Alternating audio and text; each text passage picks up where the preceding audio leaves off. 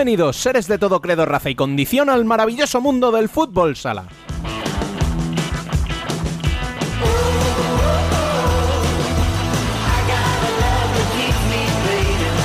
Comenzamos recordándoos como siempre que podéis seguirnos en nuestras redes sociales, leernos en futsalcorner.es o a través de nuestro canal de YouTube. También podéis uniros a nuestro canal de Telegram y enviar sugerencias y críticas por correo electrónico a futsalcorner@futsalcorner.es.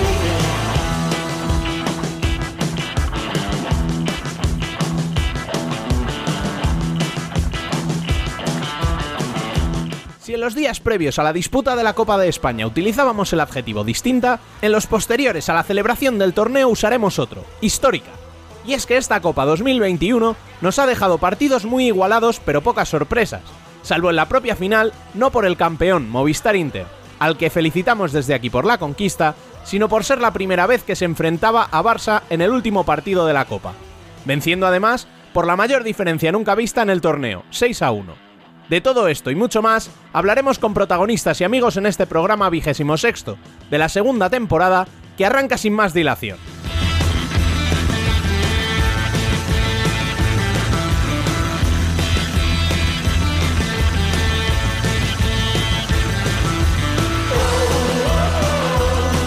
Al habla, una semana más, Rubén Robles. Sed todos bienvenidos a Futsal Corner, una visión global del fútbol sala.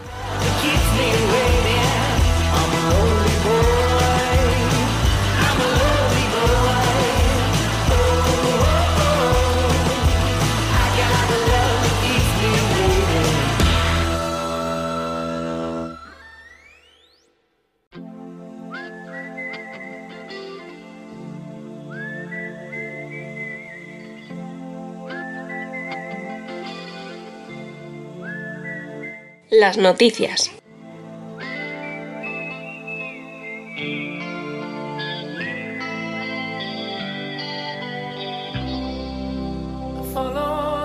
Movistar Inter se coronó campeón de la Copa de España 2021 disputada en el Withing Center de Madrid con unos mil espectadores de media y las cámaras de teledeporte como testigos.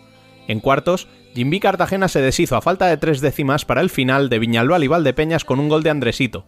Inter hizo lo propio con Palma Futsal por penaltis, tras remontar los de Vadillo el 0-3 de la primera parte.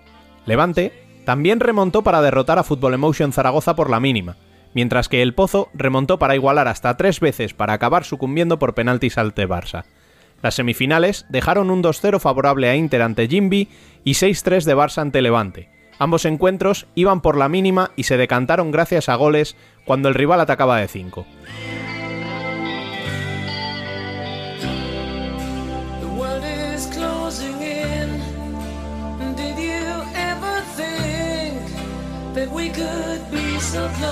El domingo, la gran final enfrentó a Inter y Barça, máximos ganadores históricos del torneo, pero que nunca se habían enfrentado entre ellos en una final. A pesar de adelantarse con un gol de Shimbiña, los culés acabaron arrollados por los telefónicos y encajaron seis goles, dos de Borja y Martel y uno de Cecilio y Saldise. Con este resultado, Movistar Inter consigue su undécimo título después de cuatro años, desde que lo consiguiese en 2017 en Ciudad Real ante el Pozo.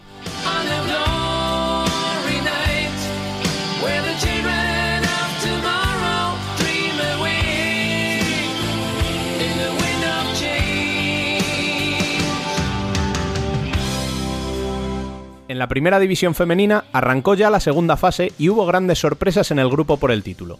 Futsi, tras 82 partidos, cayó en casa ante Móstoles por 3 a 4 y aunque tiene dos puntos más que Burela, es segunda por coeficiente. Burela hizo valer así su victoria por 1 a 4 en Ourense. Roldán, que no había perdido ningún encuentro como local, cayó por 1 a 2 ante Alcorcón, lo que acerca a las alfareras a solo 4 puntos de las murcianas, y Torreblanca, que empató a 1 en su visita a apoyo.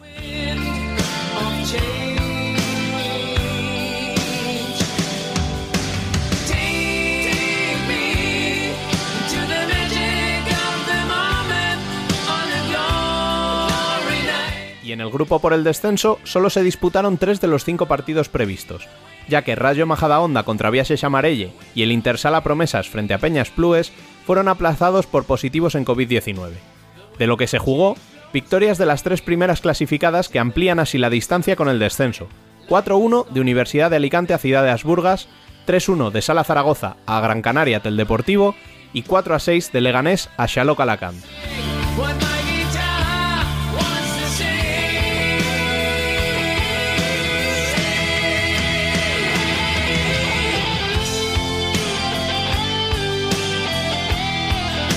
Además de todo esto, en la mañana del martes hemos conocido la convocatoria de la selección española para los intrascendentes encuentros frente a Suiza de clasificación para la Euro 2022.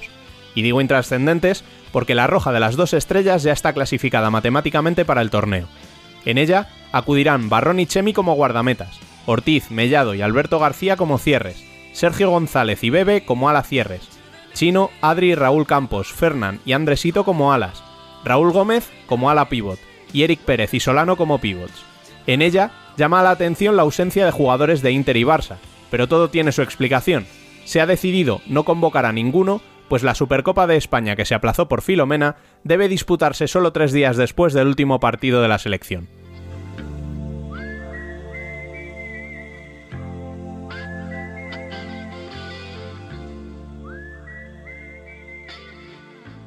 Y tras el repaso a las noticias más destacadas, toca hablar con protagonistas, así que incorporamos a Dani López una semana más, uno de los pocos afortunados que pudo vivir la Copa de España in situ, para que nos cuente con dos de los grandes triunfadores de esta final del pasado domingo cómo se vivió esa final histórica.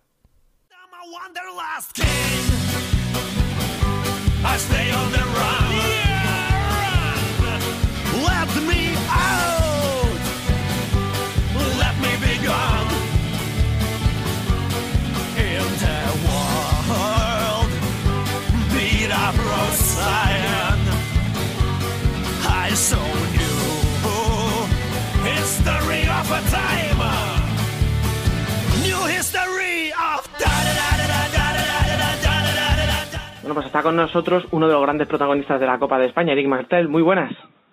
Hola, buenas, ¿qué tal?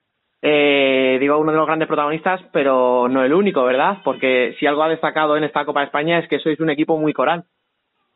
Pues sí, sí, la verdad que sí, que, que somos un equipo muy compacto, que, que está haciendo las cosas bien y que creo que se está reflejando en la vista el buen rollo que tenemos, cosa también de ella.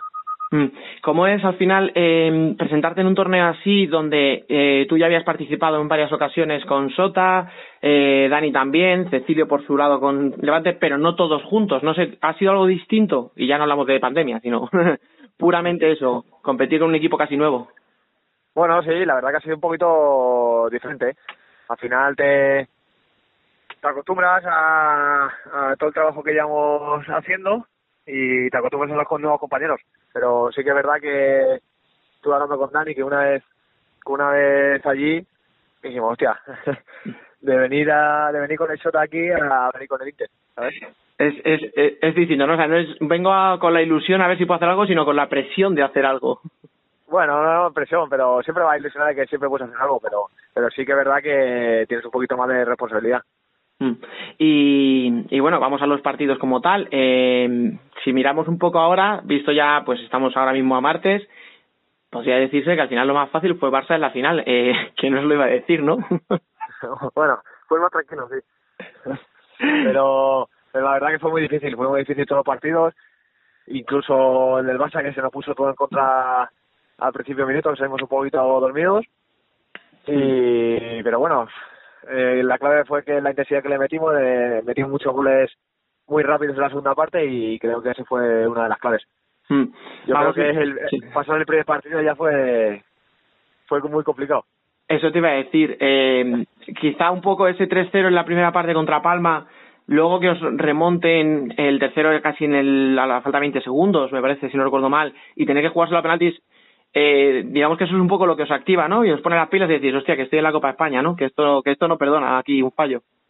Sí, sí, sí, la verdad que vamos ganando 3-0, lo pasa en la segunda parte inconscientemente nos metimos atrás y Palma tiene mucho potencial y al final, pues mira, tuvimos la mala suerte de que nos empataron al final de eso, 20 segundos no sé si quedaban y, y nada, y a los penaltis, Bueno, sabíamos que, que nuestra portería estaba allí cubierta, tanto como Jesús, Alex y Jesús García, así que solo teníamos que meterla nosotros también. Solo, ¿no? Como... Yo, por lo Sí, ¿no? que tiraron, yo ya me tocaba un poquito más cerca, más lejos. Escucha, entiendo que esto es cuanto antes mm, ganemos mejor, ¿verdad? Lo de tener que tirar si eres el sexto o el séptimo, casi que no, ¿no? Bueno, a ver, si me toca, me tocó, pero, pero si ganamos antes, mejor, sí. Sí, sí. Y no sé si ese, ese precisamente ese partido contra Palma os enseña un poco, ¿no? El camino a seguir contra Cartagena, porque mmm, metéis el primero en la segunda parte, pero ahí sí sabéis aguantar el resultado y vamos, prácticamente hasta el final, porque mete, metéis el segundo falta de cinco segundos. No sé si había un poco en la cabeza el recuerdo de, de, de dos días atrás, de, las, de los cuartos. Pues sí, sí, la verdad que sí que eh, el primer día contra Palma entramos un poco también eh, el primer partido de la Copa, un poquito nerviosos, eh, con ganas de hacer bien las cosas. Y luego con Cartagena, pues sí que ya habíamos aprendido un poco la lección y, y estuvimos en el partido durante todos los minutos. Mm. Creo que trabajamos el partido en, el, en la primera, los primeros 20 minutos y en la segunda, como tú dices, metimos el gol y, y subimos a seguir aguantando. Y Mm. luego ya a Cecilio, pues le cayó el balón ahí y, y nos dio tranquilidad. y otra cosa no, pero pero Cecilio defendiendo de cinco es, es un incordio brutal, ¿no? sí, sí. La verdad que los pequeños, los bajitos, no veas cómo corre. Y además, eh, ahora que dices lo de los bajitos, eh, Tino yo creo que lo tenía muy claro, ¿no? Porque repite alineación en los tres partidos y, y repite con cuatro fichajes de este verano y como tú dices, con Dani, con Cecilio y bueno, luego tú y, y Boyes, pero sí, o sea, con esos pequeñines ahí presionando todo el santo día, creo que la idea Sí. del juego estaba clara, ¿no? O sea, Sí, la verdad que sí. A ver, al final teníamos que meter intensidad desde el primer momento y, y Dani y Cecilio, pues ahí arriba son, bueno, como tú dices, son incordio total. Y además son todos los días, así que imagínate un partido así. o sea, si son pesos en un entrenamiento no me quiero imaginar, no en un partido Por- tan por importante. eso te digo. Sí, sí. y, y ya, bueno, pues lo, lo que lo que comentábamos antes, llegáis a la final, empezáis perdiendo 1-0 y el tiempo este muerto de Tino que se ha hecho viral, de que todo el mundo habla de él, que para unos es una maravilla, para otros no les gusta porque dicen que no hay necesidad de pegar esos gritos, pero en cualquier caso, yo no sé cómo os sienta a vosotros ese tiempo muerto, o sea, porque se ha hablado mucho desde fuera, pero cómo se vive desde dentro. Bueno, eh, Tino hizo lo que tenía que hacer, eh, bajo mi punto de vista, porque nosotros salimos con dormidos en una final de, la Copa de España, nos metieron en un 1-0 y no le estaba gustando cómo estaba reaccionando su equipo. Yo creo que, hizo lo que tenía que hacer. Hmm. Tino no suele hacer esas cosas, pero tenía que hacer, tenía que hacerlo. Y yo lo veo, yo lo veo bien, la verdad. Y mira, Claro. dio resultados. Si al final da resultado, Claro, es lo que dice mucha gente. No, lo estáis poniendo porque yo soy de los que ha dicho que para mí es un tiempo muerto muy bien gestionado. Pero mucha gente dice, claro, es bueno porque al final gana el partido, pero si llega a perder, ¿de qué es? Pero claro, lo que tú dices, Tino no es una persona que suele hacer eso. Entonces, cuando lo hace, entiendo que al jugador le llega más que un entrenador que se pase pegando gritos y cagándose en tal, ¿no? Todo el santo partido. Por eso, nosotros sabíamos que no estábamos bien, no estábamos cómodos en el partido, que necesitábamos algo y Tino, pues también hay que hay que mirar que, que tanto nosotros como el entrenador vamos a 200.000 revoluciones Mm. en un partido de estas características y cuando no te estás saliendo bien las cosas, pues reaccionar como reaccionar. Pero creo que se dio la tecla, justo dio la tecla y de- bueno, de después del tiempo muerto salimos como moto otra vez. Sí, sí, o sea, eh, la prueba está ahí que después del tiempo, o sea, 1-0 en los primeros 7 minutos y después del tiempo muerto un parcial de 6-0, que yo no Ajá. sé si esto eh, alguien se atrevía ni siquiera en ese vestuario porque, ¿quién me, o sea, todos pensáis que podéis ganar la Copa, pero ¿quién se puede imaginar que le vais a meter 6 a un Barça en la final, no? Sí, sí, va nada, va nada. eh. Eh, luego al final del partido sí que estábamos un poco cuando ya entramos, bueno, cuando nos pusimos conscientes de lo que habíamos hecho, no, uf, no veas, eh. Eh, si te lo dicen, no te lo crees. no, no. Pero bueno, a base, eso, a base de trabajo en cordio, de estar ahí, presionar, y fue un día de los que quiso entrar la pelotita. Fue un día, vamos, sí, sí, fue un día perfecto para vosotros y para ti personalmente, porque eh, yo no sé si para ti supone esta Copa España una liberación o, o tú, entiendo que con tu trabajo siempre estás satisfecho, pero si además de tener el trabajo tienes el gol, supongo que ya es como que ahora ya sí, ¿no? Sí, sí, la verdad que sí. Bueno, me, me libera un poquito, sí, me quita un poquito de presión, pero porque al final estaba haciendo bien las cosas, estaba intentando, eh, tiro muchas veces a portería y la mayoría van bien, lo que pasa es que, que, claro, los porteros también juegan y no me quieren entrar, pero bueno, yo estoy acostumbrado también a Shota que me metía más goles, Mm. pero bueno, mira, eh, si no tengo que meterlo en la Liga y meterlo en la final de la Copa de España, me lo firmo ahora. Sí, nosotros, nosotros lo hablábamos porque en Torrejón siempre le decimos, ¿no? Que a veces te veíamos ahí un gesto un poco torcido, como de rabia, ¿no? No te digo enfadado, pero sí como de rabia de decir, joder, es que no entran. Y luego veíamos que el palo, paradones del portero y decías, pero si es que lo intenta y además lo intenta bien, o sea, no son tiros malos. Pero lo que tú dices, por lo que sea no entraban, pero entran en el momento clave. En el momento que tenía que entrar, sí, sí. Pero bueno. Y... Gracias a Dios, sí. Entraron. Mm. Y nada, ya para, para ir acabando, eh, no sé si este título, además de suponer un refuerzo, evidentemente, en lo, en lo anímico, de cara a lo que viene, porque tenéis todavía por delante tres títulos, eh, supone una presión por decir, bueno, ahora ya nos van a mirar con otra cara, ya no nos van a considerar un, equipo, pues eso, el segundo o tercer favorito, o la ilusión y el refuerzo que os da esto, mira, supera cualquier posible presión de favoritismos. Bueno, nosotros esto nos ha dado un, golpe a nivel de ánimos increíble. Nosotros sabemos que va a ser complicado, que, que teníamos, que veníamos para esto, pero al final somos muchos nuevos, como hemos dicho antes, y, no estábamos acostumbrados a esto. Yo creo que después de esta copa nos hemos ganado un poquito el respeto, que nos respeten un poco y decir que seguimos siendo el Inter Movistar. No somos las grandes estrellas que siempre ha tenido, pero somos unos currantes y vamos a demostrar que valemos para esto. Y yo creo que para lo que viene ha sido fundamental ganarlo porque nos va a dar, nos va a dar eso, ganas y de volver a sentir lo que sentimos el domingo a la noche. Pues sí, pues nada, ya era simplemente eso, charlar un poquito contigo, ver cómo estaba el ánimo y tal después de, esta conquista histórica, porque al final ha sido la, mayor victoria, o sea, la victoria más holgada en, en una final de Copa España. Eh, y nada, pues muchísimas gracias por, por, por, estar aquí con nosotros, que sé que ha sido complicadín, por, pero has podido sacar un hueco, te lo agradezco un montón. Enhorabuena de nuevo por el título y hablaremos, hablaremos más adelante. Perfecto. Muchas gracias. Muchas gracias. Un abrazo grande. Chao. Bueno, pues después de estar nada menos que con Eric Martel, nos acompaña otro campeón de la Copa, Borja Díaz. Muy buenas. Buenas tardes, ¿cómo estamos? Eh, bueno, si antes hablábamos con un jugador recién llegado, pasamos a uno de los más veteranos, mm, el tercero más veterano de la plantilla. ¿Qué tal eh, las sensaciones dos días después? Bueno, sensaciones más que buenas, ¿no? Después de, de ganar un título y de la forma que se ganó, pues bueno, muy feliz. Eh, más feliz que una perdiz. Eh, pocas palabras se pueden describirnos lo que se siente después de, ganar un título, así que muy contento de, cómo salió todo. Ganar y ganarlo de qué manera. Ahora vamos a analizar un poquito los cuartos, las semis y ya llegaremos al final, pero pero la sensación que, que tiene que quedar después de una victoria tan contundente, entiendo que ya es de una satisfacción doble, ¿no? Además del título, el cómo. Sí, es como dicen, ¿no? Al final cuando ganas un título, sí es verdad que te da un poco igual de cómo, cómo has conseguido eh, ganarlo, pero, pero sí es verdad que las sensaciones de, la final fueron fueron únicas y, yo creo que, en general no hicimos un partidazo, así que mm. yo creo que no pudo salir eh, mejor. Mm. Como se suele decir, ¿no? Lo típico dicen, no, lo que ganas sufriendo en el último minuto y tal, como que se disfruta más. Pero ahora que has vivido la otra cara de la moneda, no sé si eso es muy real. Bueno, bueno, a ver, seguramente que a lo mejor lo disfrutas un poquito más, pero la tranquilidad de los últimos cinco o seis minutos, viendo que, que íbamos eh, 6-1, mm. también me gusta, ¿eh? Se ve un poco más relajado. sí, ¿no? Para la salud mejor y tal. Para la salud y sobre todo de los familiares, que yo creo que son los que peor lo pasan, eh, mejor todavía.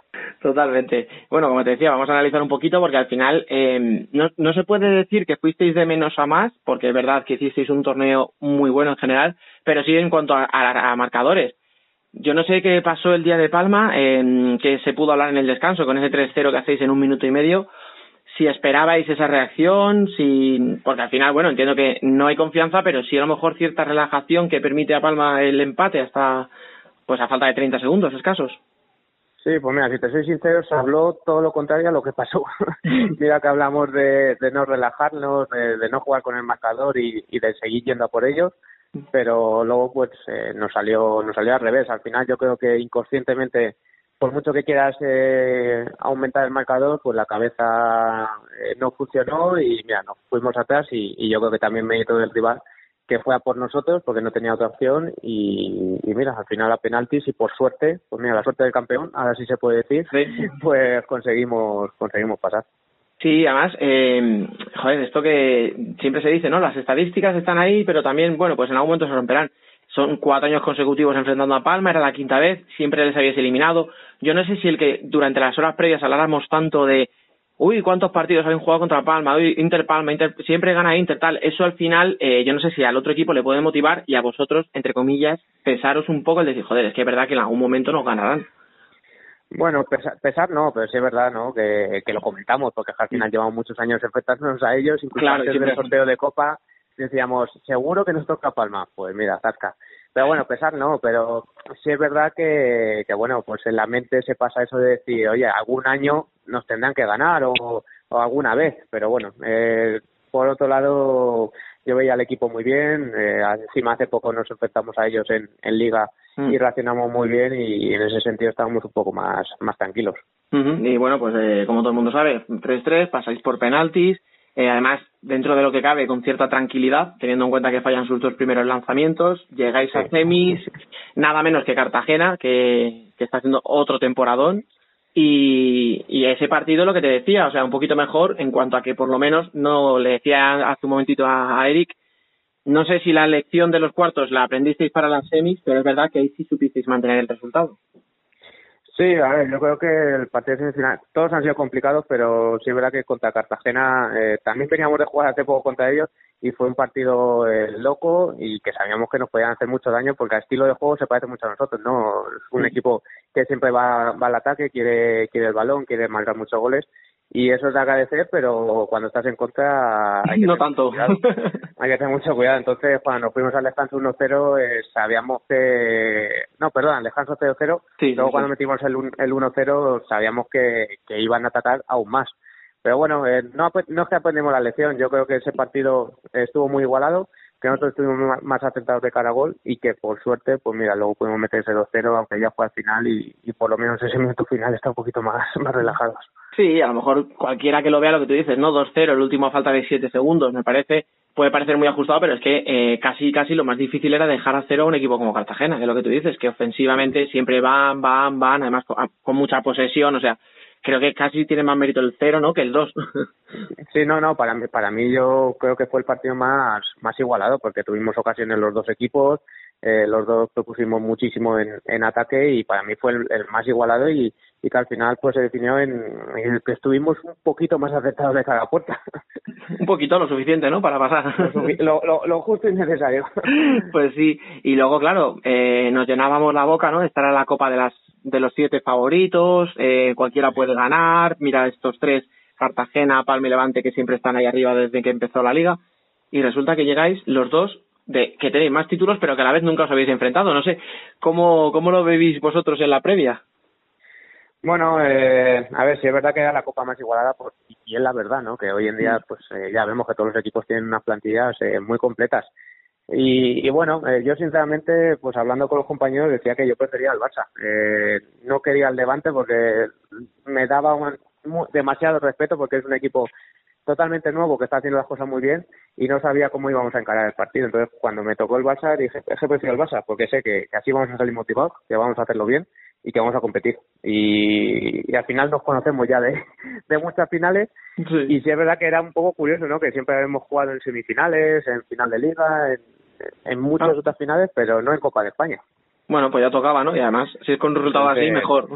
Entonces ya tocaba y, y bueno, yo creo que se puso todo perfecto. Una final contra el Barcelona en el Wizzing, que, que yo creo que, que nos debía una después de, De lo de- la última final perdida de, contra Jaén.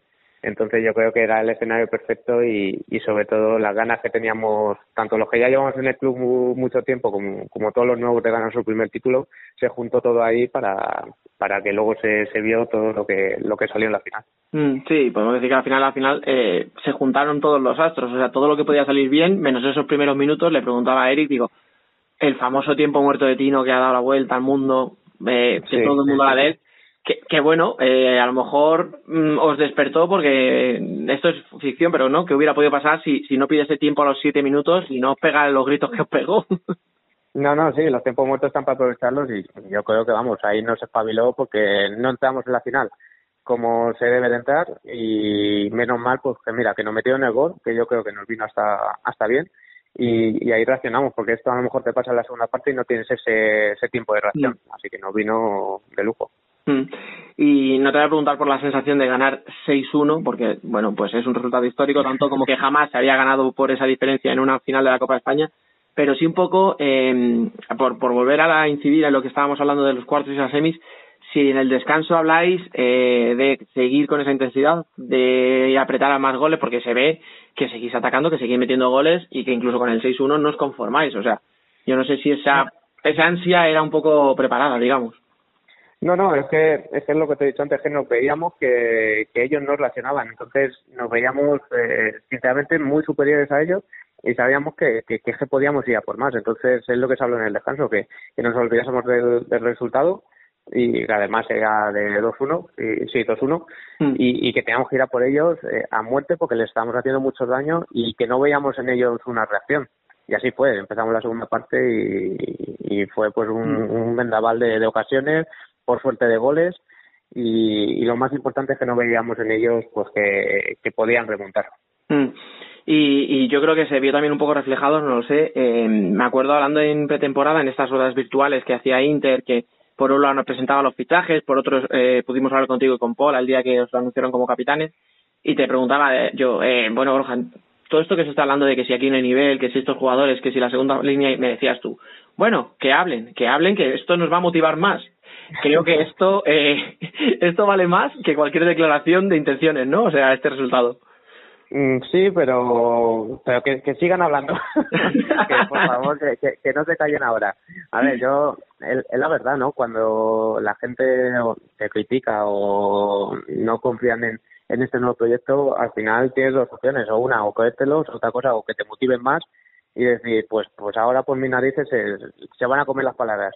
Y al final yo creo que es como nos tenemos que tomar las críticas. Al final las críticas cuando te las tomas de forma constructiva te hacen más fuerte y yo sabía que este grupo de jugadores tiene mucho hambre de títulos, que es verdad que podía salir bien, como que podía salir mal, pero por suerte se está trabajando bien y, y se está viendo en la cancha que, que tenemos ganas de, de, más. Y no nos tenemos que estancar ahora después de la Copa de España, es que ahora vienen muchas cosas que tenemos que ir a por ellas a, a muerte. Sí, sí, no, porque además es que está todavía en la pelea por todos los títulos, o sea, está siendo una posición inmejorable. Y tú personalmente, no sé cómo te encuentras, porque el domingo lo hablábamos, eh, o sea, la presión que le haces a Diego en dos o tres jugadas, luego eh, lo rápido que estáis Dani y tú para hacer el, el 2-1, o sea, tengo la sensación de que hemos hablado mucho de estos recién llegados, ¿no? De que si Chillo, que si Dani son moscas cojoneras que están presionando todo el rato, pero es que nos olvidamos de ti, que llevas ahí un montón de años, pero presionas como si tuvieras 16 años, o sea. hasta, hasta yo me he sorprendido, ¿no? De dónde saca luego la fuerza. no, pero bueno, yo creo que físicamente sí es verdad que me encuentro eh, muy bien, a pesar de que este año estamos jugando muchos minutos, me encuentro fenomenal y, y bueno, lo, yo creo que en la final, por mucho que vengas de cansancio acumulado, yo creo que sacas esas, esas energías que no saben ni dónde las tienes, pero que las sacas y, y la verdad que sí, que se dio todo perfecto, que físicamente estamos como, como aviones. Hoy, estos dos días, yo creo que están viniendo la resaca de cansancio. de cansancio. pero, de cansancio, pero, pero bueno, la verdad que, que llegamos en un buen momento y yo creo que, que se vio. Sí, sí, porque además esta semana ya tenéis dos partidos de liga, enseguida vendrá la Champions, eh, vendrá la Final Four de la Copa del Rey, eh, por suerte, por suerte, yo sé que vosotros queréis jugar siempre, pero por suerte eh, acabamos de conocer la lista de Fede y a, vosotros os da descanso sí. igual que a los del Barça, o sea, que quieras que nos agradece, ¿no? Un poquito también de cara a lo que viene. Sí, a ver, el descanso por supuesto que es igual de importante, eh, pero bueno, eh, como bien has dicho, nosotros hemos estado en todos, lo de la selección por supuesto que es más que entendible, aunque a, todos nos hubiese gustado estar, por supuesto, pero es entendible sobre todo pues que nos enteramos de la noticia de, de la Supercopa, que va a ser otra batalla, pero hay que descansar, vienen muchísimas cosas muy bonitas y, ahora queda pues, los últimos tres meses más bonitos de toda la temporada y, queda mucha talla, así que hay que dar un poco de descanso a, la, a las piernas. sí, porque hemos hablado de eso, de un título, pero es que me, se me ha olvidado hasta la Supercopa, ¿verdad? Que la jugáis en apenas 15 días, que son eh, cuatro títulos, los más los que os podéis eh, disputar en apenas tres meses, o sea, es una locura. No, no, es lo que digo, que, que es que no tenemos que poner un punto y final aquí, que este es el primer título que es verdad que es uno de los títulos más bonitos de toda la temporada, por supuesto, es de los más importantes, pero es que estamos metidos en todos, entonces eh, tenemos que ir a por todas porque yo creo que si terminamos la temporada, que pueden pasar muchas cosas, pero si ter terminamos la temporada con solamente este título, nos vamos a quedar con, con una mala sensación, ¿no? Y sobre mm. todo estando en, en todas las finales y, y, con todo lo que tenemos por delante.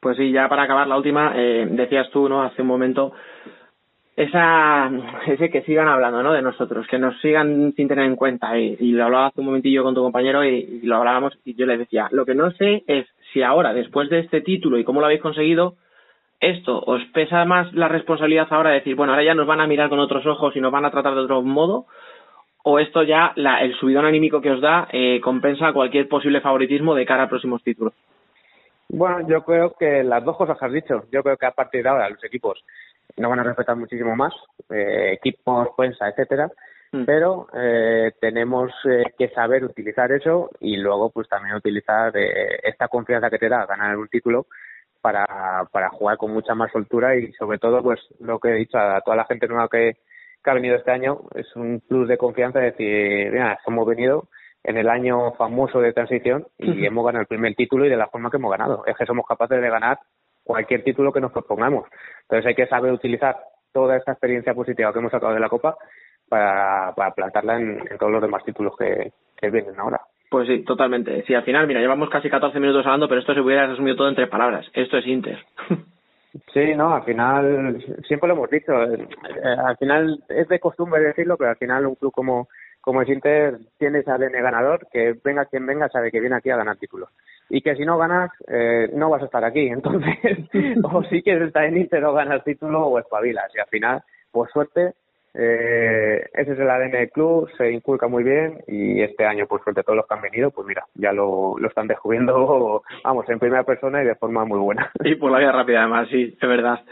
Pues nada, oye, eh, no te entretengo más porque sé que hoy teníais el día para descansar un poco y, y te agradezco mucho que te hayas metido aquí con nosotros un ratito en el podcast. Así que nada, que descanses, que fuerza para lo que viene, a recuperar un poquito piernas y muchísima suerte para lo que queda de temporada. Pues nada, un placer y, nada, a seguir dándole caña que vienen cosas muy bonitas. un abrazo. Bueno, gracias, Dani.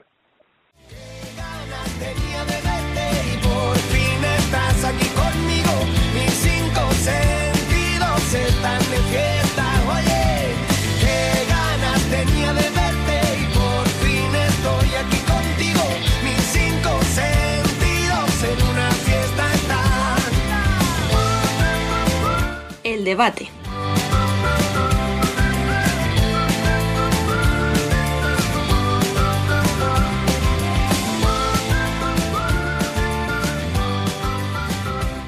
vamos ya con el debate de esta semana, que está marcado por la Copa de España que hemos tenido este fin de semana. Está con nosotros Dani López, muy buenas. ¿Qué tal, chicos? Muy buenas a todos. Bielizque también. Muy buenas, ¿cómo va? Y se incorporan como expertos eh, Sergio Escolá, muy buenas. Hola, muy buenas a todos. Y Marcos Angulo, muy buenas. Hola, buenas, Rubén. Bueno, pues vamos a desgranar esta Copa de España partido por partido y vamos a ir hablando desde cuartos de final hasta la final de ayer, que estamos grabando hoy lunes. El primer cuarto de final, que fue el Cartagena-Valdepeñas, eh, ¿cómo lo analizarías, Dani? Em, pues como a ver, podría parecer un poco como el cuarto de final de la ilusión por aquello de que no había un gran favorito, o sea, no estaba un Barça, no estaba un Inter, no había un Levante, incluso meto en ese saco de favoritos a Levante por, la temporada que estaba haciendo. Y me vas a decir que Cartagena estaba más, pero, más favorito, o sea, pero es que Cartagena venía de perder tres partidos seguidos en liga. Y sin embargo vi mucho miedo. O sea, es un partido en el que vi a los equipos muy, muy, muy temerosos, vi a un Cartagena que no le fluía el juego como le venía fluyendo. No sé si por la inercia que os digo de los últimos tres partidos o por el miedo a ser favorito. Yo opto más por esto segundo, ¿no? que creo que tenía un poquito de miedo a ser al favoritismo este. Y, y, Valdepeñas es que esta temporada pues está siendo un equipo bueno, un equipo de playoff, de copa, pero no está siendo una gran temporada. Ahora si queréis entramos un poquito más en detalle pero pues Edu se vio porque había sido suplente en las últimas jornadas de liga, em, se vio que Chino, Kainan, etcétera, no están al nivel del año pasado. Entonces, bueno, si juntas un equipo bueno, pero no al nivel del año pasado, que a lo mejor es que era imposible de repetir, y a otro con un poquito de miedo a, a ganar, digamos, o a la responsabilidad, pues quedó un partido un poquito feote. Y dicho esto, comparado con otros cuartos de final, o sea, que siempre decimos que el primer partido suele ser el más cutre de toda la copa, fue bastante mejor. Incluso quitándole esos últimos siete segundos con el tiro al palo de Sergio, con la. O sea, incluso quitándole eso, que es lo que le da emoción. Digamos, yo creo que, que fue un partido, bueno, bien, entretenidillo, sin más. Venga, a ver, ¿quién se lanza? Venga, pues voy yo. Bueno, pues yo creo que, que Valdepeñas cumplió, porque este año no está como el año pasado, pero bueno, yo creo que dio la cara, eh, se adelantó en el marcador. Yo creo que Cartagena, a pesar de no estar en su mejor partido, creo que fue superior a, Mm. a Valdepeñas. Yo creo que, que Cartagena fue superior y, y al final se acabó llevando el partido. Valdepeñas echó muy, muy en falta a un jugador que a mí me encanta, que es Rafael Rato, que yo estoy seguro que con 1-1 eh, en la segunda parte Rafael hubiera dado ahí el, el do de pecho. Son jugadores que siempre dan el do de pecho. Eché en falta ahí un poquito más que yo ya te digo, yo creo que el resultado fue justo, a pesar de cómo llegó, que al final con los 0,6 segundos estos que quedaban, eh, tantas pulsaciones y tantos ayudantes y tantas cosas, nos deberíamos centrar un poco más en lo que es en el juego y alguien se debería haber dado cuenta de que en 0,6 segundos no da tiempo a hacer dos acciones. Se tenían que haber puesto ahí tres en la barrera. Eso. Duda hizo, Duda hizo muy bien, que sacó, sacó a un quinto jugador porque sabía que no había rechace, no había nada. Simplemente sacó un quinto jugador para hacer que su barrera se separara y lo consiguió Para crear confusión, ¿no? va a crear confusión. Y bueno, y si alguna vez chutando hacia adentro alguno le da, pues bueno, luego iríamos a ver al, al BIR, porque los árbitros fueron a ver el BIR. Mm. Si hubiera habido una segunda acción, no sé yo si la hubiera dado, aunque hubiera estado en, en la línea. Pero bueno, independientemente de eso, yo creo que Valdepeñas cumplió. Llevo todo el año diciendo que lo que hizo el año pasado fue algo excepcional y este año está donde, donde yo creo que tiene que estar, que es el séptimo de todos estos transatlánticos que hay. Creo que es el que está justo detrás de, de todos ellos. Ya digo que, que creo que, que Jim B fue, fue mejor que, que Valdepeñas. Pues yo comparto todo lo que decís, vamos, que creo que lo habéis dicho todo, no se puede decir mucho más, pero yo creo que, ya que Valdepiñas es el que ha perdido, creo que el problema está en, en Edu, en la portería. Porque Edu el año pasado es que ya le podía tirar eh, misiles, bombas, eh, todo lo que quieras, que era imposible marcar. Yo creo que el problema está ahí, en el bajón en la portería, que era lo que salvaba. Y es un tema que ya estaba muy criticado en estos días en Twitter, el tema de la portería, pero es que es verdad. Mm. Si Pero- el portero, el portero no te para, El no gol, el, gol, como antes. el gol de Andresito es un barullo dentro del área que, que nada tiene que hacer el portero. Se la queda allí, bebe, que si la pisa, que si no sé qué. Se, fue un barullo que tampoco el No. portero pudo actuar mucho. Pero, Sí, pero ya, Marcos, ya es algo más general. Claro. Es algo más el, mira, la temporada Edu, general. Edu es el reflejo a lo mejor de Valdepeñas. El año pasado, Edu estaba a un nivel increíble, brutal, del mejor portero del mundo, y Valdepeñas, coño, te llega a dos finales. Este año, Edu es mal portero, ni de broma, Edu es un porterazo, pero está a un nivel en el que, pues un día te pueden salir mal las cosas y te meten un gol muy tonto, o pues oye, al final el gol de Andersito es un gol por debajo de las piernas. O sea, que se ha criticado a Edu por el tema de colocar la barrera así o asá, o pedir uno, pedir dos, o no sé qué, pero no hemos mencionado que el gol le entra por debajo de las piernas y es un tiro raso. Entonces, bueno, pues es un poco el reflejo. Valdepeñas está al nivel de Edu, o sea, lo marca un poco. Están, son buenos, pero no son tan buenos a lo mejor como para estar otra vez repitiendo finales, que, que es muy difícil, coño. Es que Inter no llegaba a una final de Copa desde el 2018. Y es Inter, o sea, quiero decir, eh, que es que y no la había ganado tampoco. O sea, Y la, y la había perdido, efectivamente, la del 18. O sea, que yo no batizaría a Valdepeñas por caer en cuartos y menos cayendo en el último segundo, habiendo tenido cinco segundos antes un tiro al palo. O sea, yo creo que Valdepeñas hace un papel muy digno. Bueno, pues Edu la falla, yo creo que falla en el 2-1, pero pues ya está. No sé. A ver, yo tengo la sensación de que, de que lo hemos hablado muchas veces ya este año, el tema de Valdepeñas. O sea, yo estoy con, con Marcos y ya lo, de- ya lo he dicho varias veces. Valdepeñas está donde tiene que estar, que es entre los ocho primeros. Claro. Tiene que afianzarse ahí y poco a poco seguir creciendo. Pero no se le puede pedir lo mismo del año pasado ni de lejos. O sea, todo eso tendrá que llegar, pero llegará con tiempo. Y si no, pues ahora veremos el segundo cuarto de final, porque yo lo siento mucho, Biel, estás ahí muy tranquilito, pero. Pero es lo de siempre. Vamos ya con ello. Venga, bueno, pues venga. venga, vamos, vamos con ese segundo cuarto de final, el enésimo Palma Inter en Copa, y que acaba de manera diferente, pero igual. ¿No, Biel? Sí, sí, es la, o sea, no la misma sensación de siempre, pero como que se confirma eso que ya venías viendo durante la o preparando durante la semana, en plan si vamos a romper esa maldición que parece que hay con precisamente Inter. Y, y nada, o sea, al final el resultado del descanso también creo que borra todo lo que habíamos visto durante la primera mitad, porque yo creo que Palma hace una buena primera mitad, eh, Mm. pero tres errores en, en esa defensa que había planteado Vadillo para evitar que te pillaran atrás a la contra Inter, tres errores ahí te matan, o sea, 3-0, o sea, ¿cómo asumes ese descanso? Y al final, eh, yo ni mucho menos esperaba ese final de partido. En un, Eh, en un minuto 20. O sea, Sí, sí, sí, o sea, cronómetro fue- es un minuto 20 de juego. Fue horrible.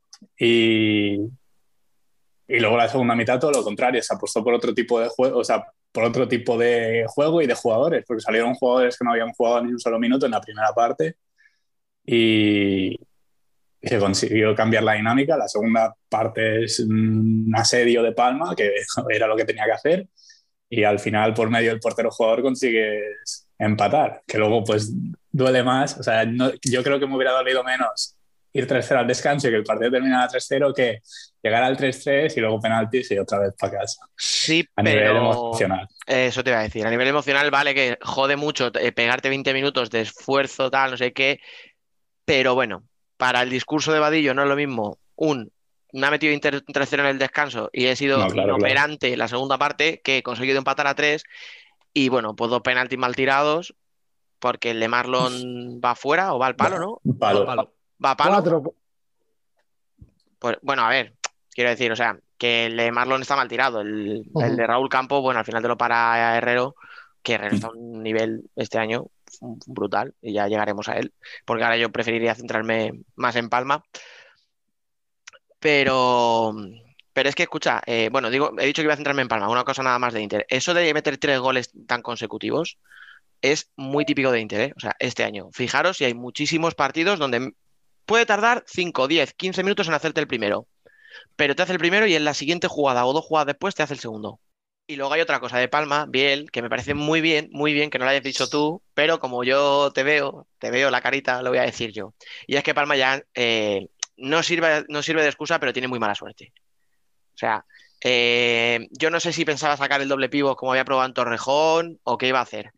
Pero ya Vilela, tu jugador más potente, el tío, tu referencia en ataque, etcétera, se te lesiona en el minuto 4, me parece que ¿no? O en el 5 o algo así. Claro, vale, que tendrás una plantilla muy amplia, pero no tienes un Vilela en la plantilla. Igor está muy bien, se ha acoplado rápido al sistema, tal, te está haciendo sus goles, pero no es lo mismo. De hecho, es que nadie es lo mismo. O sea, por mucho que yo escuchara, no, pues que es que mm, Núñez tenía que haber hecho eso, porque es zurdo y fuerte. O sea, quiero decir, porque físicamente se parece, pero no tiene nada que ver el juego de uno al juego de otro. Entonces, me parece muy bien que no lo utilices como excusa, pero es otra cosa que no le sale bien a Palma en un momento clave. Que no es suficiente y que mal haría Vadillo si se escuda en eso a la hora de justificar la derrota. Pues sí, haría muy mal si se justifican eso. Pero es verdad que son detallitos que no favorecen tampoco. Es otro factor. Claro. No Yo veo yo a Vadillo, no veo yo a Vadillo excusándose. No, no, es- nada. No, no, por eso No, digo no. que no creo que lo haga y hace bien en no utilizarlo de excusa, pero yo, que no soy dudoso, lo digo, que también tiene mala suerte con eso. Ah, pero yo creo que ahí también, esto ya es un tema también un poco aparte, creo que el fútbol sala ahora mismo tiene un, pro- eh, sí, sí, un problema, y es que yo creo que se está perdiendo la universalidad de los jugadores. Hay especialistas, por ejemplo está Ortiz, un especialista en defender a pivots, está Vilela, que es un especialista en ser pivot, pues que hay muchos jugadores que son cierres y de ahí no salen, son alas y de ahí no salen, son pivots y de ahí no salen. Los porteros ya es otro rollo, pero creo que es un problema y que eso se debería de trabajar, la universalidad de los jugadores que por ejemplo se te lesiona Vilela, tienes a Igor, pero Igor igual no te puede aguantar todo el partido. Mm. De- Tendrías, otros jugadores deberían de ser capaces al menos de cumplir mínimamente la función de En ese sentido salió Marlon eh, para hacer esas funciones. Pero estaba lesionado o algo porque lo utilizó poco. Sí, sí, venía lo- con problemas. Vale, vale. Entonces ahora se entiende. De todas formas, Bueno, yo, bueno, perdón, dale, dale. yo un poquito voy a dar mi opinión y, y el problema que, que tenemos en el, en el Palma Inter es que eh, en estos mini partidos que, que juegas durante un partido, un entrenador jugamos siempre en mini partidos. Y si hay en uno de esos mini partidos donde eres muy inferior al rival, normalmente acabas perdiendo. O sea, en el 4 contra 4, durante los primeros 18 minutos, el partido estuvo muy igualado. Palma estuvo muy correcto. En la segunda parte, 4 contra 4, incluso Palma fue superior a Inter. En la estrategia, que es el otro mini partido, pues estuvo igualado. En el portero jugador ganó el partido, ese mini partido el Palma, pero en el partido de las transiciones machacó Inter a Palma. Entonces, claro, en, un cuatro, en cuatro mini partidos de 40 minutos, en 38 eres igual o superior a tu rival, pero el otro en, dos, en un minuto 20 ha sido mejor que tú y te acaba machacando, porque al final luego es la mala suerte de los penaltis, la mala suerte que se lesiona a Vilela, pero aún lesionándose Vilela, el Palma no fue inferior al, al, Inter. Al final te machaca pues lo que es eh, los locos bajitos, ¿no? Como dice aquel. Es que al final, cuando se ponen ahí Borja, Nakata, Saldice, eh, con Pito y al final da igual que pongas a Raya o Boyi detrás y cuando pues esa gente se pone a correr y a correr y a correr y a hacer cambios arriba y saltar y, y a pisar y para acá y desmarques, pues ostras, te acaban volviendo loco y cuando te dan un... Es como al boxeador que le dan el primer toque, le dan el primer toque que no lo dejan muy, pero claro, luego le viene el otro, el otro y el otro. Y menos mal que el árbitro pitó el final de la primera parte, porque si no, a lo mejor hubiera sido la escabechina peor. Pero yo estoy seguro que Vadillo eh, hace ese, esa lectura del partido. Es que no puede hacer otra. Yo no veo a Vadillo diciendo, no, hemos perdido porque Vilela se ha lesionado. Yo conozco a Vadillo y no es de esos. No, no, no. No es de esos. No, y no lo ya te hacer, digo, no lo va a hacer. yo creo que ese es el resumen del partido. Yo al Palma no lo he visto inferior al Inter, pero pues en los penaltis te vas para casa. No, De, no- de hecho, eh, es- eh, ahora ya he visto en retrospectiva, es el que se lo ha puesto más difícil. No por el hecho de los penaltis, sino porque que- de los tres es el que más le ha cogotado en su propio área durante Sí, sí, 20 sí, sí. minutos. Sí, sí. O sea que. Y solo un pequeño eh, apunte, y ahora ya para, para desarrollarlo después, en el último cuarto. Lo de que la o sea, lo de lo que los penaltis son una lotería, estoy aburrido de verlo y no puedo estar más en contra. En un penalti, Yo le iba a en un- decir. en un lanzamiento concreto, eh, pero es que lo quiero desarrollar luego en el último cuarto, por eso digo, solo quería puntualizar. Eh, en un lanzamiento en concreto puede ser suerte que el balón dé en el palo y se vaya para afuera o el balón dé en el palo y entre. Puede que el portero vaya, saque una mano y la toque en vez de con la mano con el codo, que no era su intención, y la desvíe. Pero una tanda de cinco no es suerte. Ya está. Y en ese partido, Jesús Herrero no estuvo todo lo bien que, que estuvo en los otros partidos. Fue el partido más flojo de Jesús de toda la Copa. Porque el primer gol de Lolo al primer palo, algo puede hacer más. Al primer palo no puede entrar ese gol. Y en el Y en el empate- tercero, Eh, Y en el empate de Igor, el balón va fuera y él saca el pie dos palmos fuera del palo. sí. Pero es igual. Pero no fue su mejor partido y sin embargo luego pues estuvo bien. Sí, yo, a ver, en estas competiciones siempre hay un partido malo y Claro. si eres capaz de superarlo y pasas de ronda después de ese partido malo, normalmente eh, ya no vas a tener más. No suele ser habitual tener dos partidos malos en una competición de copa. Hmm. O sea que yo creo que dentro de lo malo para Inter, el, el peor partido fue ese. El Barça lo tuvo en la final, el más malo, que ese es el Eso peor es. momento para tener el malo. Bueno, pasamos al, al tercer cuarto de final, que fue el de tu Levante, Sergio. Levante Pues- Zaragoza. A ver, ¿cómo, cómo interpretas el partido? Yo, yo vi un partido un poco lento. Esperaba, la verdad, que mucho más. Para mí fue el peor partido de, de cuartos de final. Espera, te traduzco. Lento, lento quiere decir aburrido, ¿no? Sí, como quieras llamarlo. Claro, para mí, pues, pues sí, gana el Levante y contento, pero no fue visto desde una parte neutral, no fue el mejor partido, bueno, para mí el peor partido de la Copa, pero seguro. Creo que el Levante podía haber hecho más y pues Zaragoza pues se sabía que era el equipo más flojo, porque era simplemente ya por la clasificación y plantó cara, pero tampoco creo que el Levante le puso las cosas muy difíciles. Yo, eh, a ver, por lo que conozco a Diego Ríos y por lo que le sigo y por lo que tal, yo creo que el partido muere en el momento en el que remonta Levante. O sea, Diego es un tío que sabe leer muy bien los partidos, de verdad. Yo creo que lo dije en Twitter eh, y si no, pues lo digo ahora. Y, y, si no, pues me repito, da igual. Creo que de verdad me parece, dentro de que ni soy entrenador, ni he hecho un cursillo de entrenador en mi puta vida, y lo mismo ahora, Marcos me puede dar una colleja y me la va a dar con razón, pero creo que es el tío que mejor lee los partidos en vivo, o sea, que, que mejor entiende lo que está pasando en la pista y no sé si es el que mejor lo transmite a sus jugadores, si es el que mejor in instrucciones da, o sea, no, no, ahí ya se me escapa el porqué, pero creo que es el tío que mejor entiende lo que está pasando y el que mejor sabe cómo corregirlo. Porque lo he visto en partidos en vivo, en Torrejón, le he visto este año además eh, también en, en, Santa Coloma contra Industrias y, y, veo, o sea, le veo cosas que no veo a otros entrenadores. Y es que lo que pasó fue, empezó ganando Zaragoza y en el momento en el que remonta Levante dice, bueno, pues aquí se acabó el partido. Y es verdad que es un resultado muy corto, que tienes el riesgo de que en cualquier tontería, rebote, etcétera, te empataban y te ibas a los penaltis.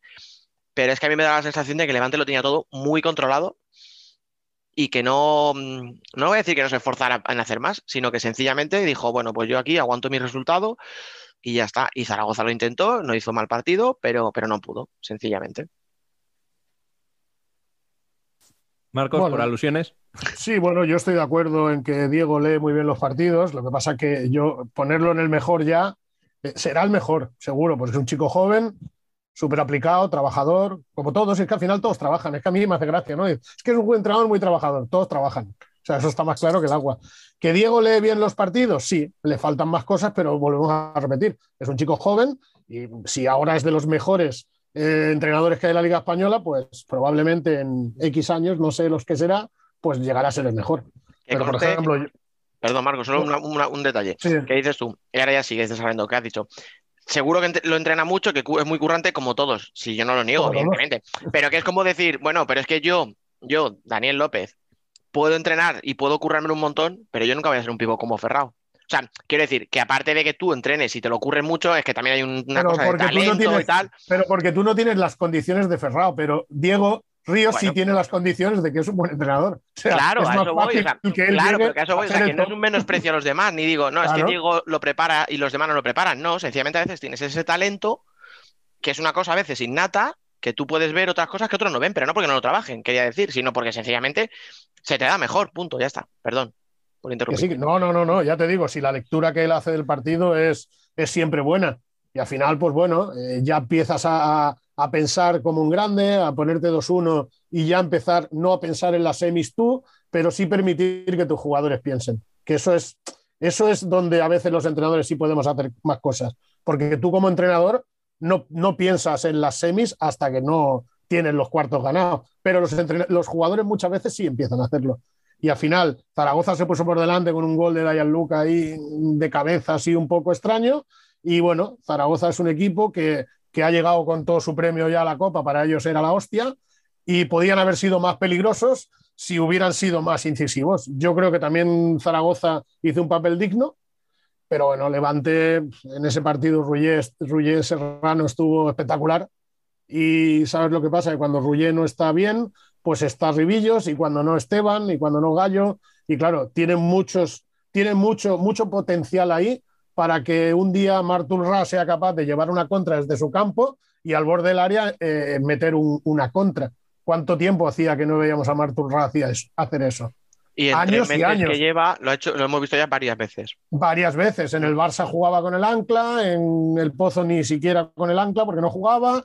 Y, y bueno, y en Benfica, pues, pues bueno, pero ya te digo, aquí pues, pues se le ve de otra manera. Mm. Y al final, eh, cuando no está bien uno, está bien el otro. Ya te digo, yo creo que Levante fue justo ganador y ha hecho un papel súper digno. Ya te digo, tienen que estar encantados. Y espérate, porque el Levante las cosas van para arriba. El año que viene van a reforzar, van a seguir reforzando, van a seguir reforzando. El entrenador tiene la confianza de que ya ha renovado. Todo esto ayuda. Todo esto son cosas que suman. Vienen, vienen chavales buenos de abajo. Sí. Ya, pero la ¿Cómo desgracia, sonríe el bicho? la desgracia de los chavales de abajo es que cuanto más categoría tiene tu primer equipo, más difícil lo tienes de llegar al primer equipo. Ese es el problema. Claro, oye, esto, mira, ahora que lo dices, que esto es siempre algo que se dice, Sergio. eh, mejor mm, una plantilla así, súper top, y, y aprender algo en los entrenamientos, ¿O mejor que fueran un poquito más normalitos y tuvieras opciones de meter la cabeza ahí en. Hombre, es depende de cómo lo quieras ver. Al final, si uno entra con el primer equipo, se que quiere jugar. A quien, quien diga que no, pues miente. Que no quiere jugar en, en primera con el equipo de tu ciudad. Mm. Sí, jugar en primera al final. No, no, pero sí, sí, lo entiendo, pero como muchas veces escuchas la típica entrevista que te dice de un, Sí, pues el chaval, es que se aprende en una semana de entrenamientos con estos tíos. Buah, es que yo con Usin, con, con Galo, con no sé quién, pues aprendo un montón. Pues no lo sé, te pregunto, ya que te tengo aquí. Claro, ap- aprendes, es como que lo quieras ver, aprendes. Pues seguro que aprendes muchísimo con, con estos que, que con el equipo que va último en primera, seguro.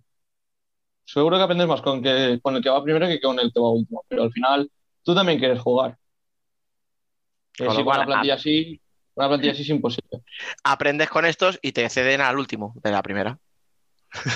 Pero También es una opción, ¿por qué no? Pero Mira, es que también es una buena opción. Claro, mira el Barça con Joselito, al final no están triunfando tampoco en el Barça, pero son Mm. jugadores válidos para prácticamente, yo creo que todos los equipos de, de primera división.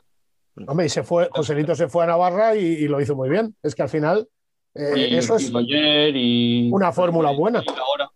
Eso es una fórmula buena, que aprenda, que aprenda con los del primer equipo ahora, cuanto más potencial tengan los del primer equipo mejor, y luego pues se tiene que curtir en otras pistas, sea en segunda división o, o en un equipo de, de abajo de primera, que no es fácil, tampoco. ¿Me dejáis que haga un enlace entre el tercer y el cuarto? Eh, eh, Ibas a preguntar por el último sí. cuarto. Venga, pues te voy Sí, a hacer, te, voy a, te voy a hacer yo, te voy a hacer la entradilla.